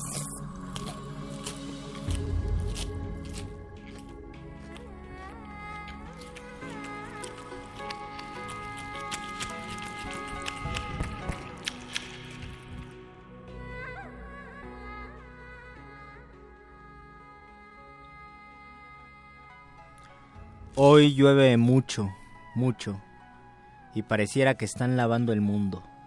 Mi vecino de al lado mira la lluvia y piensa escribir una carta de amor. Una carta a la mujer que vive con él y le cocina y le lava la ropa y hace el amor con él y se parece a su sombra. Mi vecino nunca le dice palabras de amor a la mujer. Entra a la casa por la ventana y no por la puerta. Por una puerta se entra a muchos sitios, al trabajo, al cuartel, a la cárcel, a todos los edificios del mundo, pero no al mundo, ni a una mujer, ni al alma, es decir, a ese cajón o nave o lluvia que llamamos así. Como hoy que llueve mucho y me cuesta escribir la palabra amor. Porque el amor es una cosa y la palabra amor es otra cosa y solo el alma sabe dónde las dos se encuentran y cuándo y cómo. Pero el alma, ¿qué puede explicar? Por eso mi vecino tiene tormentas en la boca, palabras que naufragan, palabras que no saben que hay sol porque nacen y mueren la misma noche en que amó y dejan cartas en el pensamiento que él nunca escribirá, como el silencio que hay entre dos rosas. O como yo, que escribo palabras para volver a mi vecino que mira a la lluvia, a la lluvia, a mi corazón desterrado.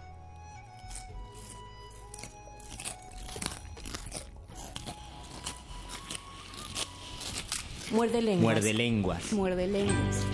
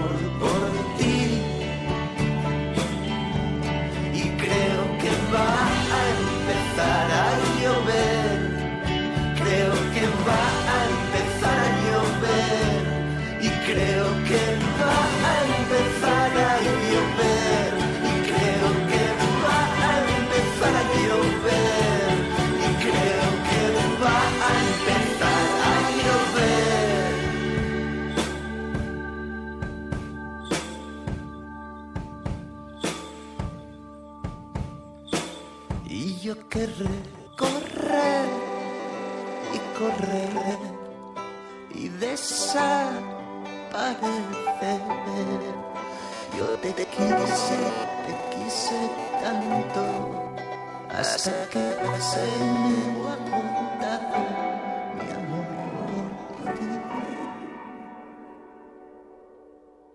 Muerde, muerde, muerde. Muerde lenguas, muerde lenguas.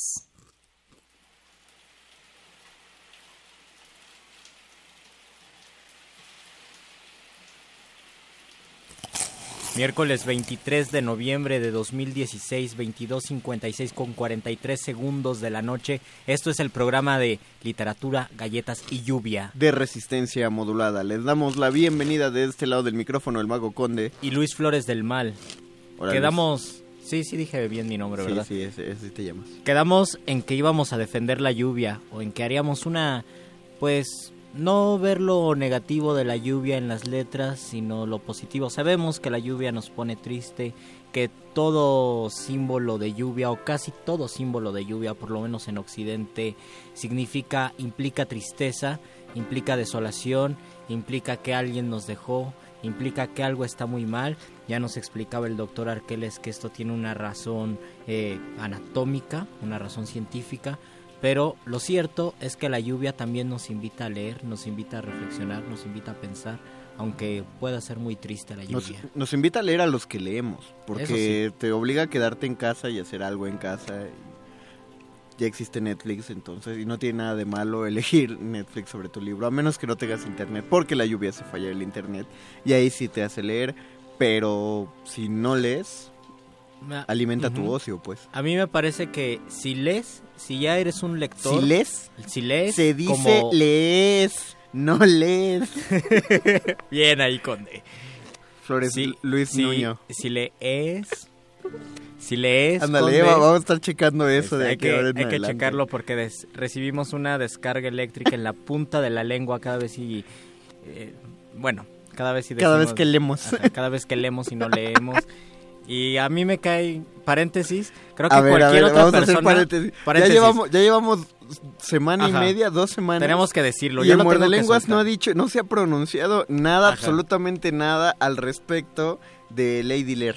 A ver. O mini Lady Sí, Lear. a mí no me... Creo que en, en mi caso, no sé si esté bien si es el secretario de Educación, sea quien sea quien lo haya dicho, yo pienso que pues se trata definitivamente de economía verbal y todos lo hacemos en todos lados, ¿no? Nosotros decimos la escuela, no decimos la escuela y es un caso de simplificación y pues también lo hace de forma inconsciente. No creo que eso manifieste eh, falta de entendimiento. Ah, creo que existiría una hipercorrección que también creo que es importante que a veces la tengan los, los políticos, aunque también caen en lo absurdo como Borges, eh, perdón, como pensé, en- pensé muy mal, como Muy Vicente bien. Fox que dijo Borges y muy no bien. Borges, Ajá. o que pronunciaba la B, la B de vaca como la biodental, vamos de vacaciones a Veracruz, así decía este Vicente Fox. Bueno, el caso del secretario de Educación me parece que pues simplemente se trata de economía del lenguaje. Por la economía del lenguaje es que nació el español, por la economía del lenguaje es que latín derivó en las lenguas romances y así se crean las lenguas por simpli- simplificación articulatoria. Pero porque es una persona que inmediatamente vemos que está en el poder, que lo ejerce de una manera pues un poco oscura, nos gusta recalcarlo y nos gusta decir no sabe hablar y es el secretario de educación, qué vergüenza. Entonces yo creo que si hubiera sido cualquier otra persona, yo defendía, yo defendería utilizando estos argumentos, pero porque es el secretario de educación, digo que está mal. A Ese ver, es mi ver. punto, Conde. Luis Flores, querida gente de allá afuera, hay, hay una cosa que nadie está tomando en cuenta dentro de este mame, que es que es una niña. Es una niña ¿Y de cuánto, ocho, nueve años, siete, Nueve, ¿no? Tiene como tiene A esa edad no piensas lo que dices, te sal, te Mm. nace lo primero. O sea, si se te acerca alguien y le huele la boca, se lo dices, le dices te huele la boca. Aunque esté enfermo, tú digas, o porque no se lavó los dientes o porque está enfermo. O sea, no, no, no no, no razonas, pues. No, tenemos la, in- tenemos la libertad en la infancia de expresar lo que sentimos. Y dices, ese señor huele a cerveza. Y Ese dices- señor no dijo leer, dijo leer. Exactamente, nada más te nace. La niña es, es simpatiquísimo como... Te incluyo, Luisito, Sí. ahorita por lo que escuché. Simpatiquísimo cómo hacen unos discursos post aburridísimos de tres párrafos en Facebook. Para eso no es Facebook, gente. Facebook es para compartir gatitos. a lo mucho convocar marchas en. Egipto, Sí. pero pa- tam- también para eso sirve Twitter. Pero A mí me dio neta, mucho gusto, tanto- no, pero es que de verdad tantos párrafos. La ocurrencia ¿En de serio una niña viste eso, fue Conde? simpático, es espantoso. A mí, me ¿cómo da- no? a mí me dio mucho gusto no haber visto nada de esto. Yo dije, a lo mejor Qué horror. muchos de mis colegas hispanistas van a apelar a la economía del- de la articulación, pero no vi ninguna ningún párrafo explicativo, entonces dije, está muy bien. Creo que eh, se aguantaron todos mis colegas de decir que era economía del lenguaje. ¿Sabes, sabes, Luis? y yo eso, no me aguanté. eso se llama ironía. ¿Por qué? A- aventarte dos párrafos para hablar sobre economía del lenguaje. Ok, no sí. manchen, economía del lenguaje es no. pues. Ah, ya. O, o- o- o decir, bueno, fue una niña, está, está gracioso. Y nos vamos a burlar de Nuño. Pues porque es Nuño, nada más. Yo hasta le hice su décima. Bueno, hasta aquí el paréntesis. Ahora sí. No, no, no, nada si más tú queríamos- eres una persona que lee, si tú eres una persona que lee Yo nada cuando más le quería decir llueve, a Nuño que sí se dice leer. y ya. ah ya. Cuando Porque llueve te conviertes en una persona que escribe, Conde, y eso es a lo que iba. La lluvia fomenta la escritura. La ya lluvia- cuando eres un lector. La lluvia fomenta al escritor. A mí me parece. Quizá ta- por eso hay tantos escritores en... Yo quiero quiero mandarle un saludo muy cálido a Nuria, a nuestra querida Nuria. Hola, Nuria Porque Gómez. hace, pues ya hace unos cuatro años había una actividad que nos ponía ella cuando éramos becarios de la fundación, que se trataba de escribir con algún estímulo sonoro. Y uno de esos estímulos sonoros fue la lluvia y muchos becarios escribimos algún texto sobre la lluvia. Yo escribí un poema de la lluvia, otros escribían cuentitos, ensayos sobre la lluvia y eso lo transmitían justo aquí en Radio UNAM. Y me parece que no sonoramente la lluvia nos dice mucho, visualmente también, y en cuestiones emocionales y, e imaginativas nos dice mucho más. La lluvia siempre va a inspirar algo o, siempre no, no, no vas a poder encontrar literatura que, que no se deje llevar en algún momento por la lluvia porque creo yo que es, un, es el fenómeno natural más amable pero a la vez más eh, que marca más su con más presencia pues o sea el viento es un fenómeno natural pero si sopla el aire eh, sí apenas si lo sientes apenas si eres consciente. Si no fuera porque hay hojas de los árboles alrededor no lo sentiríamos. Si no estuviéramos mojados no sentiríamos que está soplando el aire o al menos que el aire sea muy caliente o muy Pero frío. la lluvia se manifiesta toda cuando la lluvia se manifiesta siempre genera una sorpresa, siempre. Tú vas saliendo del cine y encuentras las calles mojadas y siempre dices, ah, mira, llovió y te sorprende el hecho de que haya... Y, y no dejas de maravillarte de este hecho de que el, el agua caiga del, del cielo y como no está ocurriendo todo el tiempo, pues...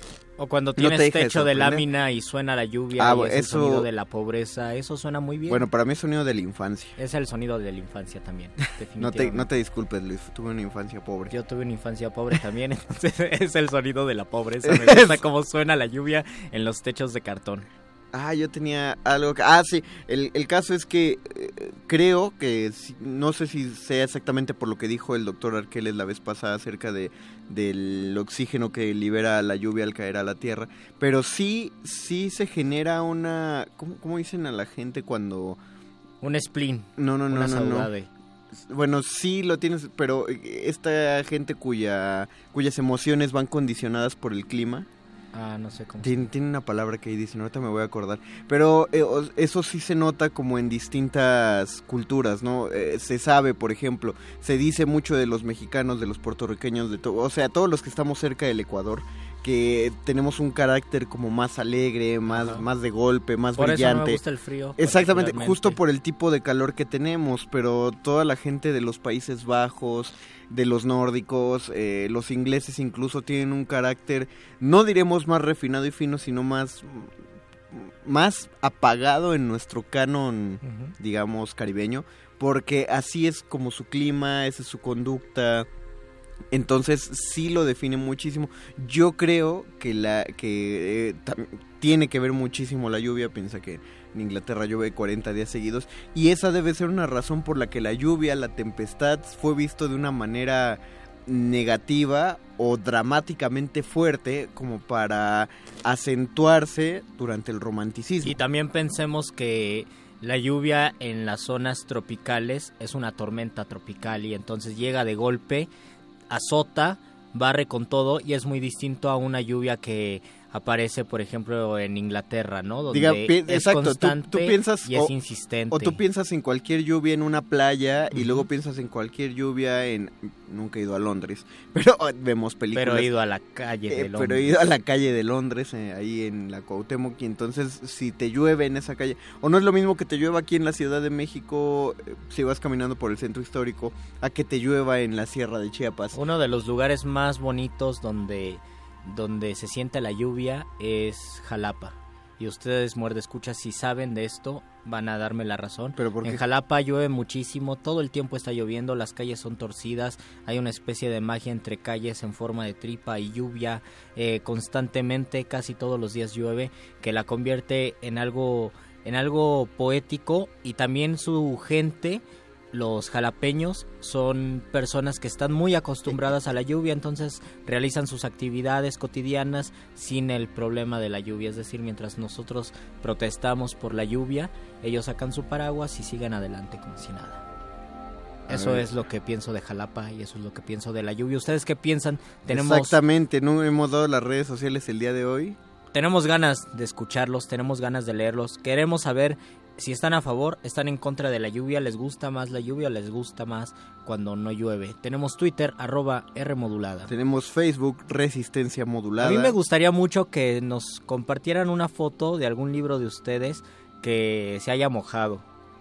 Y pues ya, vemos Pero el que libro. se haya mojado con la lluvia, ¿no? Ajá, Porque- que se haya mojado con la lluvia. Porque además de... No que se haya mojado que lo leyeron y... y lo No, yo, mojaron. tam- yo también quiero saber, por ejemplo, a quién le ha pasado ese horrible caso de... Oye, tenemos exactamente mi- 11.600 likes en Facebook. Ah, acabo de muy ver. bien. Muchas gracias. ¿A quién le ha pasado ese horrendo fenómeno donde estás leyendo en el baño, entonces dejas el libro en Ah, la parte de arriba no, de la taza no, del baño? No, calla.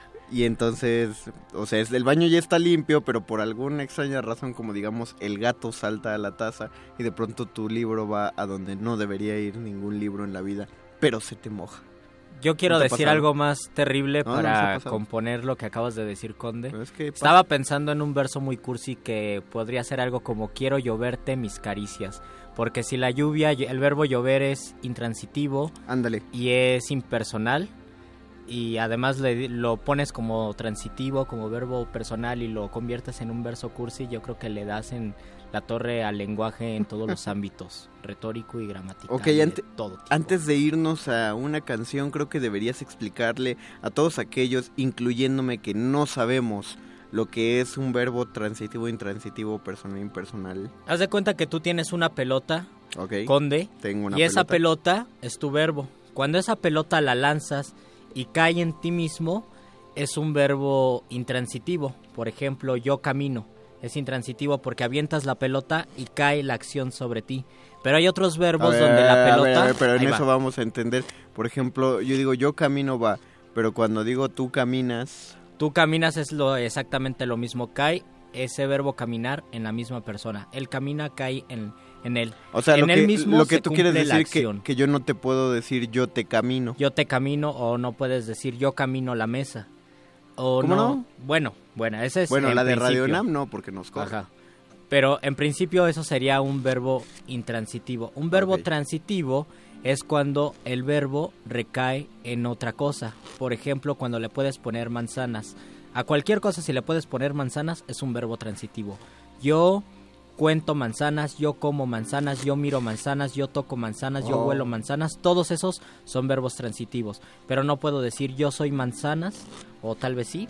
O, no, bueno, dejemos ese verbo ser en te- quitemos lo poético, o sea, Espero que digamos, maestro Arturo no me esté escuchando. digamos lo real, digamos lo real. Digamos lo real. No puedes decir yo camino manzanas en un primer sentido porque sabemos que las manzanas Claro. también son de la calle, etcétera. Pero en un primer sentido no puedes decir yo camino manzanas o irónicamente el verbo transitar es intransitivo, no puedes decir yo transito manzanas, por ejemplo. Hablando de manzanas, frutas. Yo transo manzanas, pero no puedes decir yo transito manzanas. El verbo llover ocurre en la misma en la misma acción, no puedes es- decir yo yo lluevo yo lluevo escupitajos o yo lluevo No caricias. importa cuánto lo intentes, Arjona, no se puede. No se puede. No, no, yo creo que sí se puede, pero gramaticalmente No en un chance. principio ah, tú no Arjona, tú no puedes hacerlo. Por favor, prestamos los basta. colores. Basta de hacer llover las cosas y es impersonal porque el verbo llover no lo realizan las personas. Lo Entiendo. realiza Solo la lluvia. La lluvia. O sea, el mismo verbo sería como el... Ajá. Tienes que decir llueve. Gramaticalmente ese llueve es él llueve. Pero ese él no existe, entonces simplemente es llueve. ¿Por qué no decir ella? Ella llueve o nosotros Ah, mira, llovemos. mejor. Ese es uno de los verbos más confusos, ¿Hay, yo hay- creo. hay otro verbo que tenga esa naturaleza, Luisito? Pues todos los verbos naturales, ¿no? Lo- granizar, nevar, este... Ah. Y no recuerdo cuál otro. Erupcionar. Granizar, erupcionar, por ejemplo, ¿no? Temblar. Tem- Oye, sí, bueno... No sé, yo te tiemblo. no, bueno, sabe. yo tiemblo, sí puedes decir tiemblo, pero... Ahí... O sea, cuando dices tembló... Ajá, tembló Cuando es- acaba de temblar, tembló. tú dices tembló, exacto, eso, o la tierra tembló. Bueno, La tierra ser la tierra, pero nadie piensa en la tierra, nadie piensa en México, nadie dice la costa de Guerrero tembló. La Pachamama en ese momento. tembló. Pachamama tembló. ¿Cómo me cae mal Pachamama? Pues vamos a escuchar algo de lluvia, ¿no? Ok. Vamos a escuchar algo Así de lluvia mientras bajamos un sus- audio de 17 minutos de lluvia. con Van a distintas, escuchar- distintas lluvias del Van a escuchar mundo. llover en No, esto en no es Jalapa. esto no es glaciares Ah. para poner eso. Pero ese es un buen tema para glaciares. Vamos a escuchar Llueve de Giovanotti y regresamos al Muerde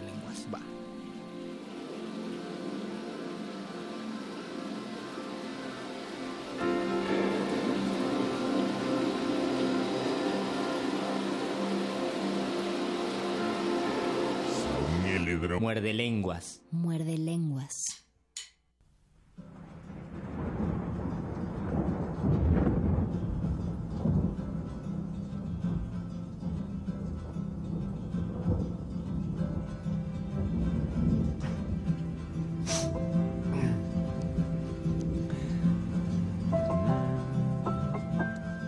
Piove, senti come piove, madonna come piove, senti come viene giù. Piove, senti come piove, madonna come piove, senti come viene giù.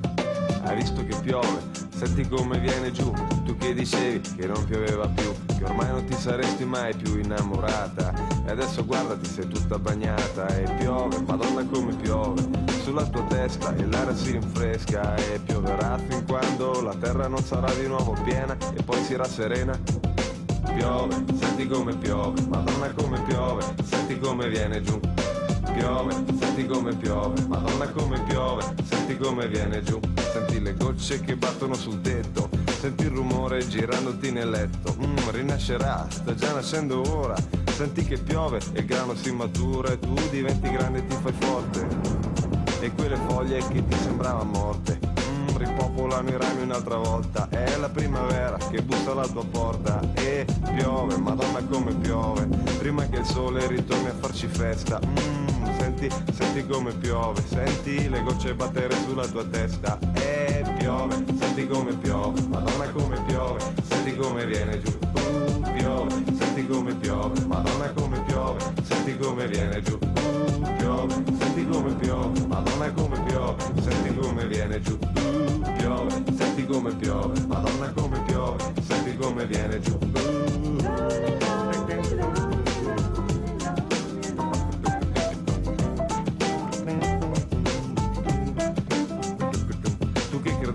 Oramai le tue piantine si erano seccate e non sarebbero cresciute più. Hai aspettato un po' ma senti come piove sulla tua testa, senti come viene giù.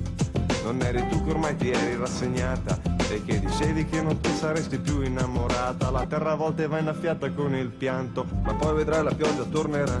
Oh, piove, senti come piove, madonna come piove, senti come viene giù. Uh, piove, senti come piove, madonna come piove, senti come viene giù, oh, piove, senti come piove, madonna come piove, senti come viene giù, oh, piove, senti come piove, madonna come piove, senti come viene giù, oh, piove, senti come piove, madonna come piove, senti come viene giù, piove, senti come piove, madonna come piove, senti come viene giù, piove, senti come piove, madonna come piove, senti come viene giù.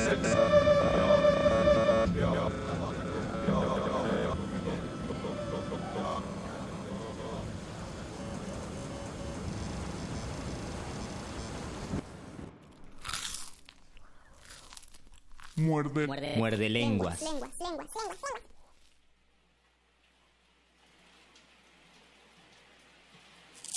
Muerde lenguas. Muerde lenguas. Muerde lenguas.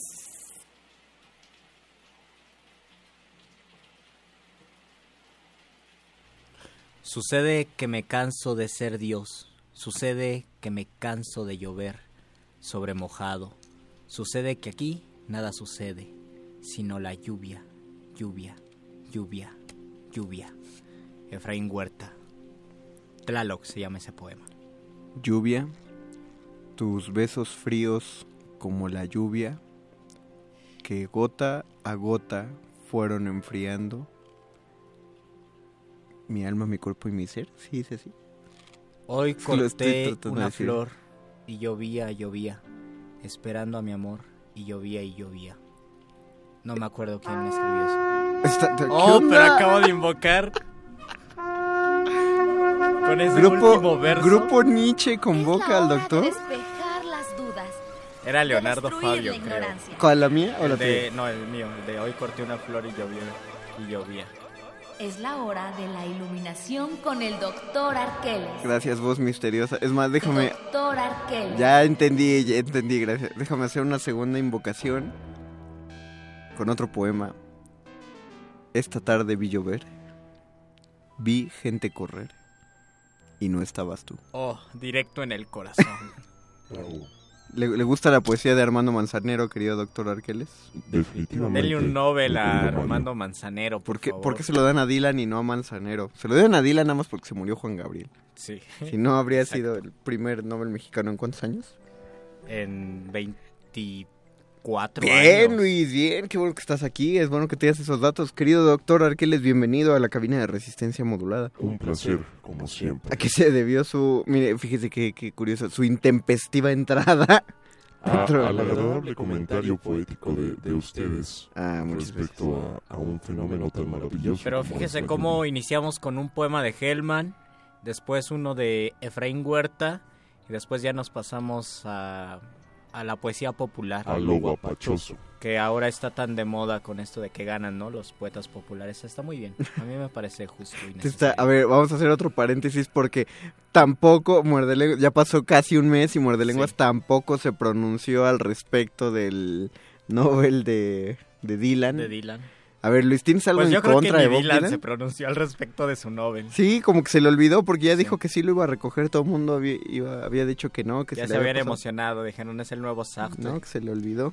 Se le olvidó. ¿Quieres decir algo al respecto, Luis, Pues o dejas que el parece- doctor opine sobre Dylan? Me parece justo que premien el, el, el- no sé qué es, la poesía, la poesía de Dylan, y que lo hagan pensando que el premio Nobel pues manifiesta hacia dónde se puede hacia, hacia dónde se puede premiar, ¿no? ¿Qué se puede premiar? Hace unos 60 años jamás hubieran premiado el ensayo y ahora el ensayo es completamente aceptado, ¿no? Pasa lo mismo con la poesía popular. Además, que no se les olvide que la canción y el poema salieron del mismo lugar. Tienen el mismo origen.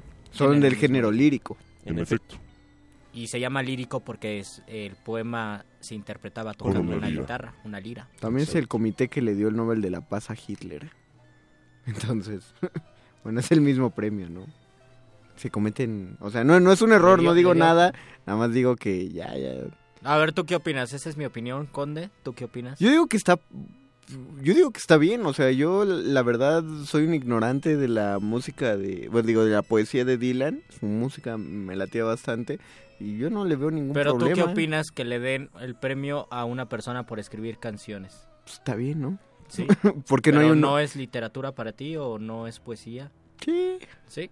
Sí. O sea, solo quería saber tu opinión como poeta. Yo realmente no tengo una opinión este No, también controversial. Como, como locutor de un programa de No, literatura, es que el no- mejor programa de literatura debes tener una opinión que va a No, influir. pues mi opinión, ay, si tú sabes que para mí eh, la literatura tiene paredes muy delgaditas mientras sea Ahora buena. todo es literatura. Mientras te haga sentir, pues, o sea, ya cuando haces cosas como, por ejemplo, ya si nos ponemos a hablar de los poemojis, de los cuales tampoco hablamos. Y podemos podemos invitar a Dante Tercero. Ah, pues va, lo invitamos. Yo tengo pero- su libro, de hecho. Me lo pero, regaló pues, y me no, lo ya, firmó. es que eh, es que en dramaturgias es un chorro eso de, ay, vamos a hacer que las palabras formen un dibujito en la página y todo. O sea, y hay, y hay obras que ganan premios nacionales de dramaturgia porque ponen la risa del guasón escrita con jajaja durante tres páginas y porque usaron cuatro Saludos a variaciones de morado. querido Javier. Que saludos Javier Márquez, ¿cómo estás? Ojalá me estés, seguramente no me estás escuchando, pero saludos. Entonces, esa clase de cosas, ahí sí dices, no manches, eso sí es un exceso de ego, pero cuando te hace sentir, yo creo que es arte, indi- indiferentemente de dónde lo pongas. Y la música de Dylan sí te hace sentir, por lo tanto, sí Creo es que poesía. creo que el doctor Arqueles necesita necesitamos Usted saber diga. qué opina.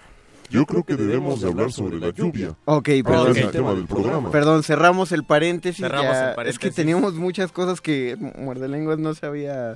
Había Sí. guardado un político Muerde mutismo. Trata de temas de coyuntura relacionados con la lengua. Un mes después. Un mes después, pero lo tratamos. Ya cuando se enfriaron las Oh, cosas. pues lo estamos macerando para no decir tonterías al calor de, de- Les mame. gusta, les gusta rumiar los problemas. Somos unos importante. buitres del- de los temas culturales Yo lo sociopolíticos. tuve, yo lo tuve que meditar bajo la lluvia y creo que ahora vamos a hablar, no sé, doctor Arqueles, si usted hará una defensa de la lluvia o una condena a la lluvia. Más bien, primero haré una pregunta respecto a si ustedes conocen el significado de esta frase Ay, me pone usada de llover sobre mojado. Cuando No. nos llueve sobre mojado. ¿No, Luis? O es como para acabarla de amolar, ¿no? Más o Exactamente. Sí, porque llueve donde ya, ya, ya está menos. mojado. O sea, es como decir, solo falta que me orine un perro, ¿no? Todo salió mal y aparte y sigue te orina un perro cósmico y sobre toda la Ajá. ciudad. Y finalmente traigo a colación esta frase precisamente haciendo referencia a la famosa imagen de la persona que en su estado de depresión y de negatividad carga con una nube que le llueve todo el tiempo encima. Ah, es cierto, es cierto, es cierto. Esta imagen es bastante familiar para nosotros. Ay, sí, en el libro de tercero de la SEP de hace muchos años eh, había un, un refrán muy bonito que era al mal tiempo buena cara y era una niña que tenía una Sí, nube cierto. que se estaba le estaba mojando y ella sonreía y a mí se me quedó muy grabado esa. Aparte eran esos dibujos casi surrealistas Sí. que usaban en esos libros de texto. Esa es una bonita forma de explicarlo, Luis. Es, es vivir o experimentar lo duro de una tormenta y soportar eh, la carga, en este caso tal vez emocional, además de física e intelectual, que conlleva vivir un suceso de esas características. De hecho, en los exámenes psicométricos, me parece, cuando uno pide trabajo, eh, uno de los exámenes, de las pruebas, es dibujar la lluvia. Dicen, dibuja cómo está lloviendo, entonces ahí ven cómo... Eso cómo- te hicieron al entrar a la ¿Cómo ves los problemas? ¿Cómo, te enfrentas a los problemas? Exacto, cómo eres cuando estás triste tal vez. ¿Tú ¿no? qué dibujaste? soy curioso. Pues yo dibujé, no me acuerdo, dibujé una familia y este... Nos no dibujé recuerdo todos si ahogados por la lluvia. No recuerdo si estaba, este, estaban sonriendo, pero creo que a mí me costaba hacer una, una lluvia constante, repetitiva, ¿no? Quería hacer una que otra gota. O sea, no me imagino una lluvia, Mm. tal vez. Entonces, importancia. este asunto de aprender a vivir las tormentas, de soportar eh, las cargas y, y los embates que en este caso una metáfora de, de un fenómeno natural nos trae a colación, es algo que necesitamos aprender todos precisamente para no, no quedarnos encerrados o bajo esta, esta nube gris que nos está mojando y nos está molestando todo el tiempo. No, finalmente deberíamos verlo como lo que es este ciclo que, que renova.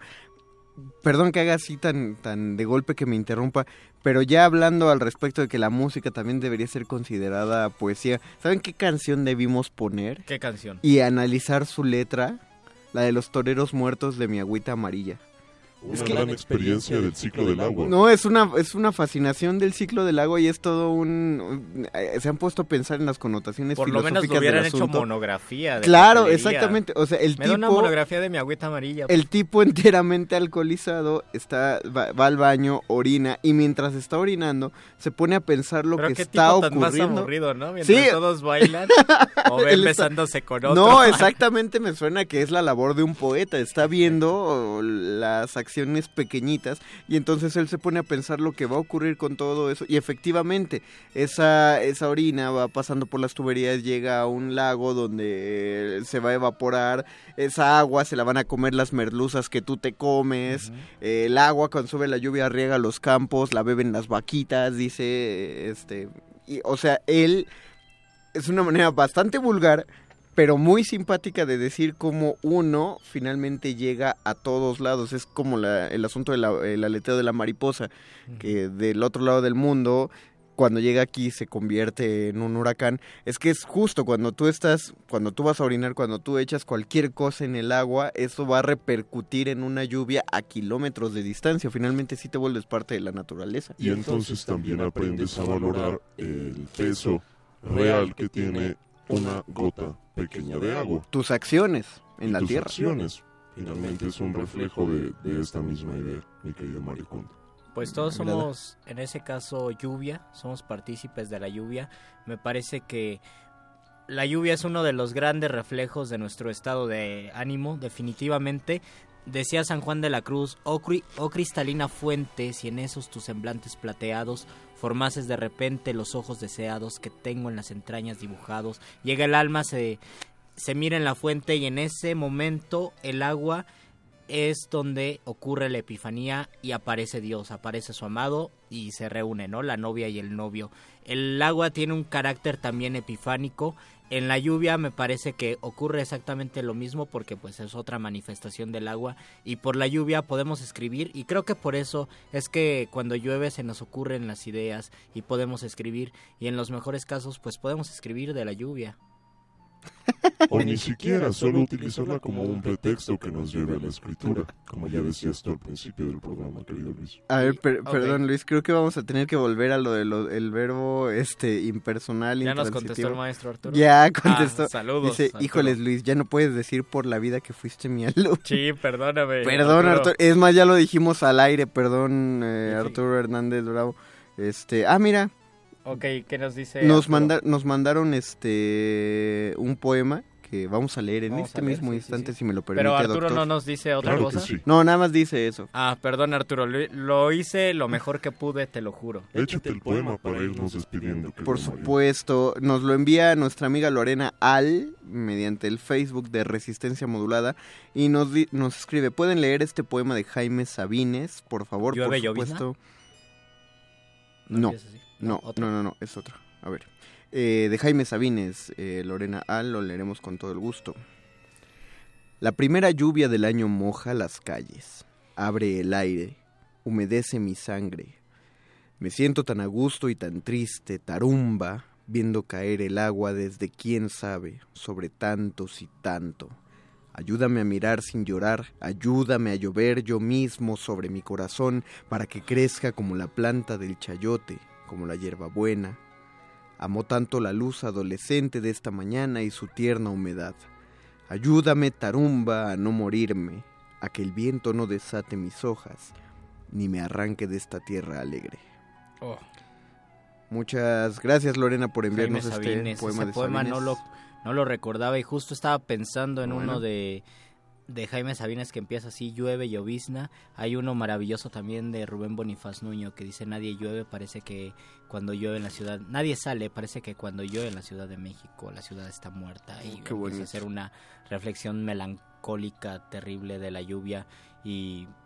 Todo lo que tiene que ver con melancolía y Sí. ciudad es fascinante en Bonifaz Nuño. Sí. En, en general, es- esa generación de poetas que y, y narradores, porque también va incluido Pacheco, que generaron como un culto a la ciudad naciente eh, por las épocas en que la ciudad empezó a crecer a lo bestia, Sí.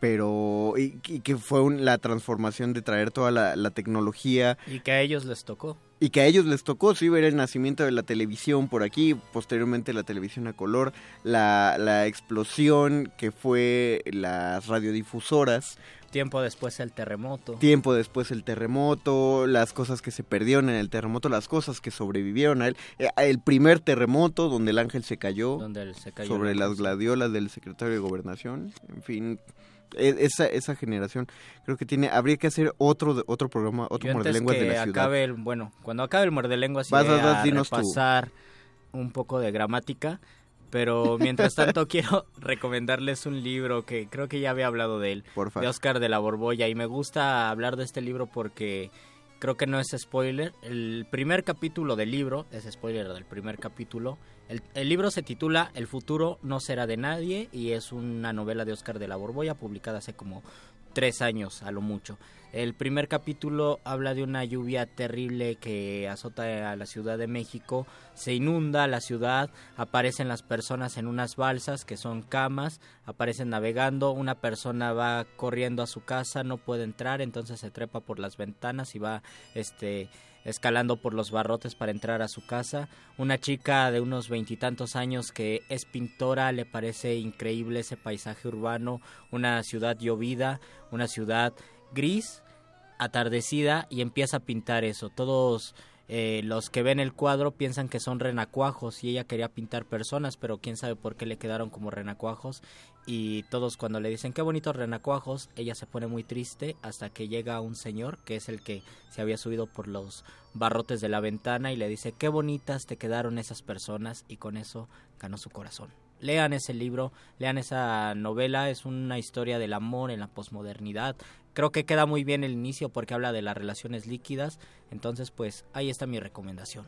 Yo voy a recomendar la línea de Sombra.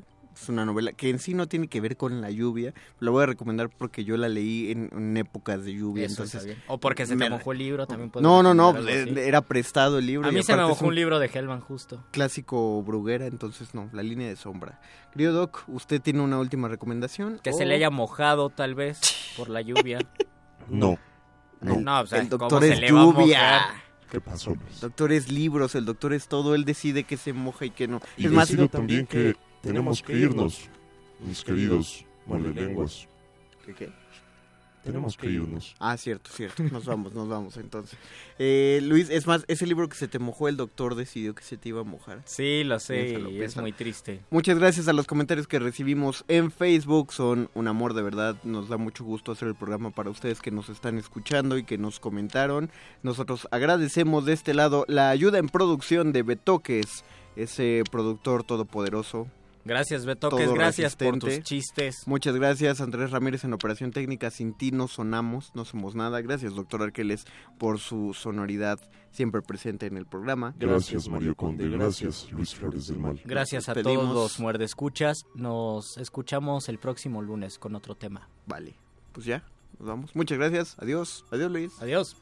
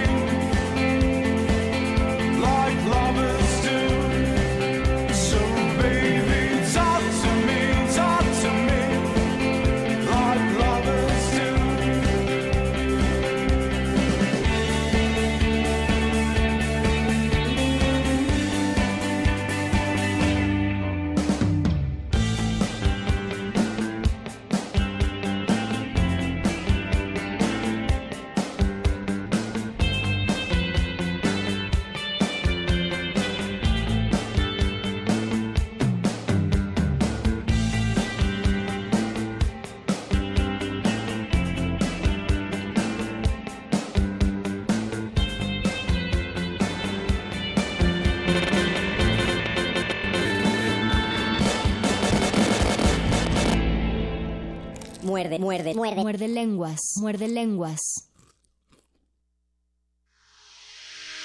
Somos unos preguntones alegres e insatisfechos, que en la radio damos hechos y más interrogaciones. Aquí están los mordelones de la más sensible fibra, aquí un libro es quien nos libra de la existencia falaz. Todo eso y mucho más en el muerde lenguas vibra.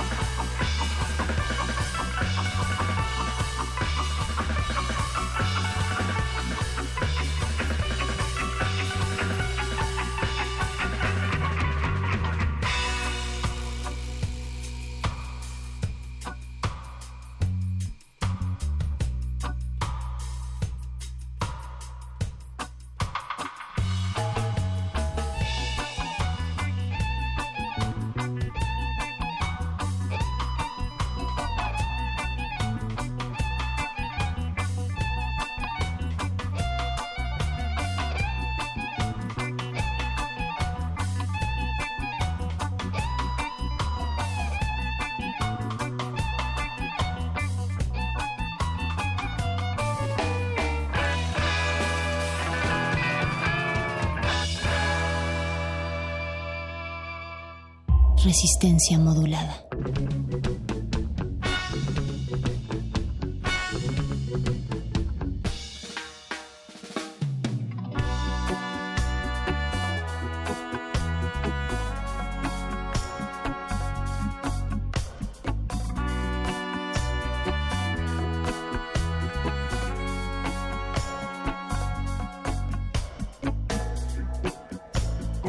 Qué lindo ya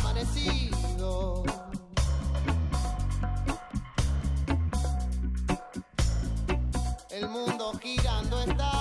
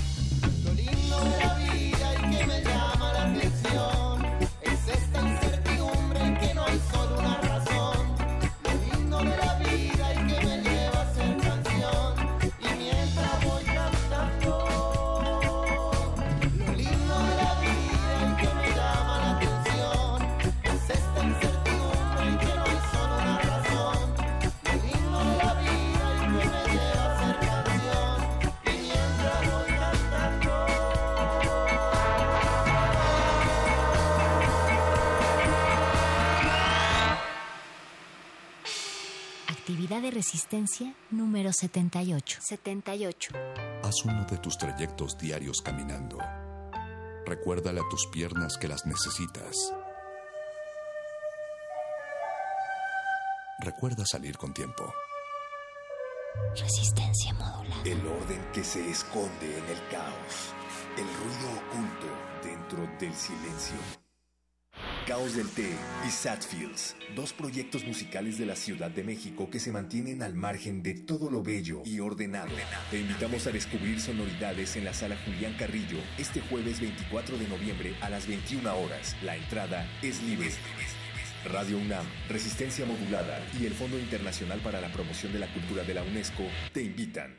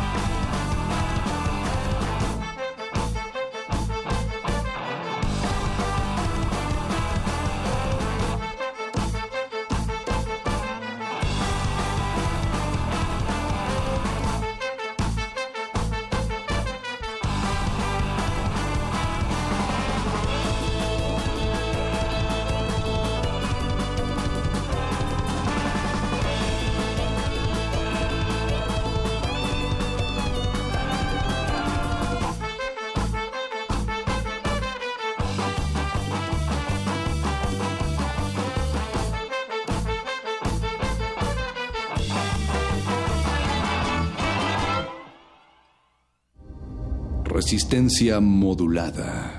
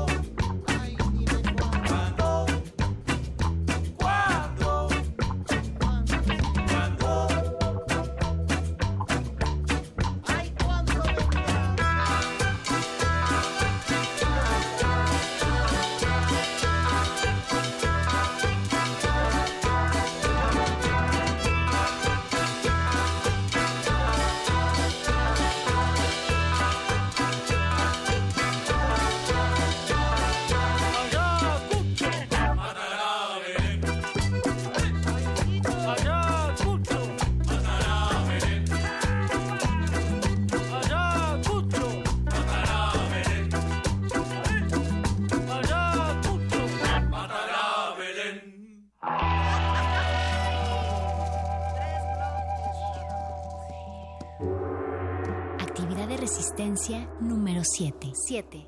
La próxima vez que te encuentres frente a un debate en Facebook, evitarás cualquier confrontación violenta. Siempre cabe la posibilidad de que quien esté en un error seas tú.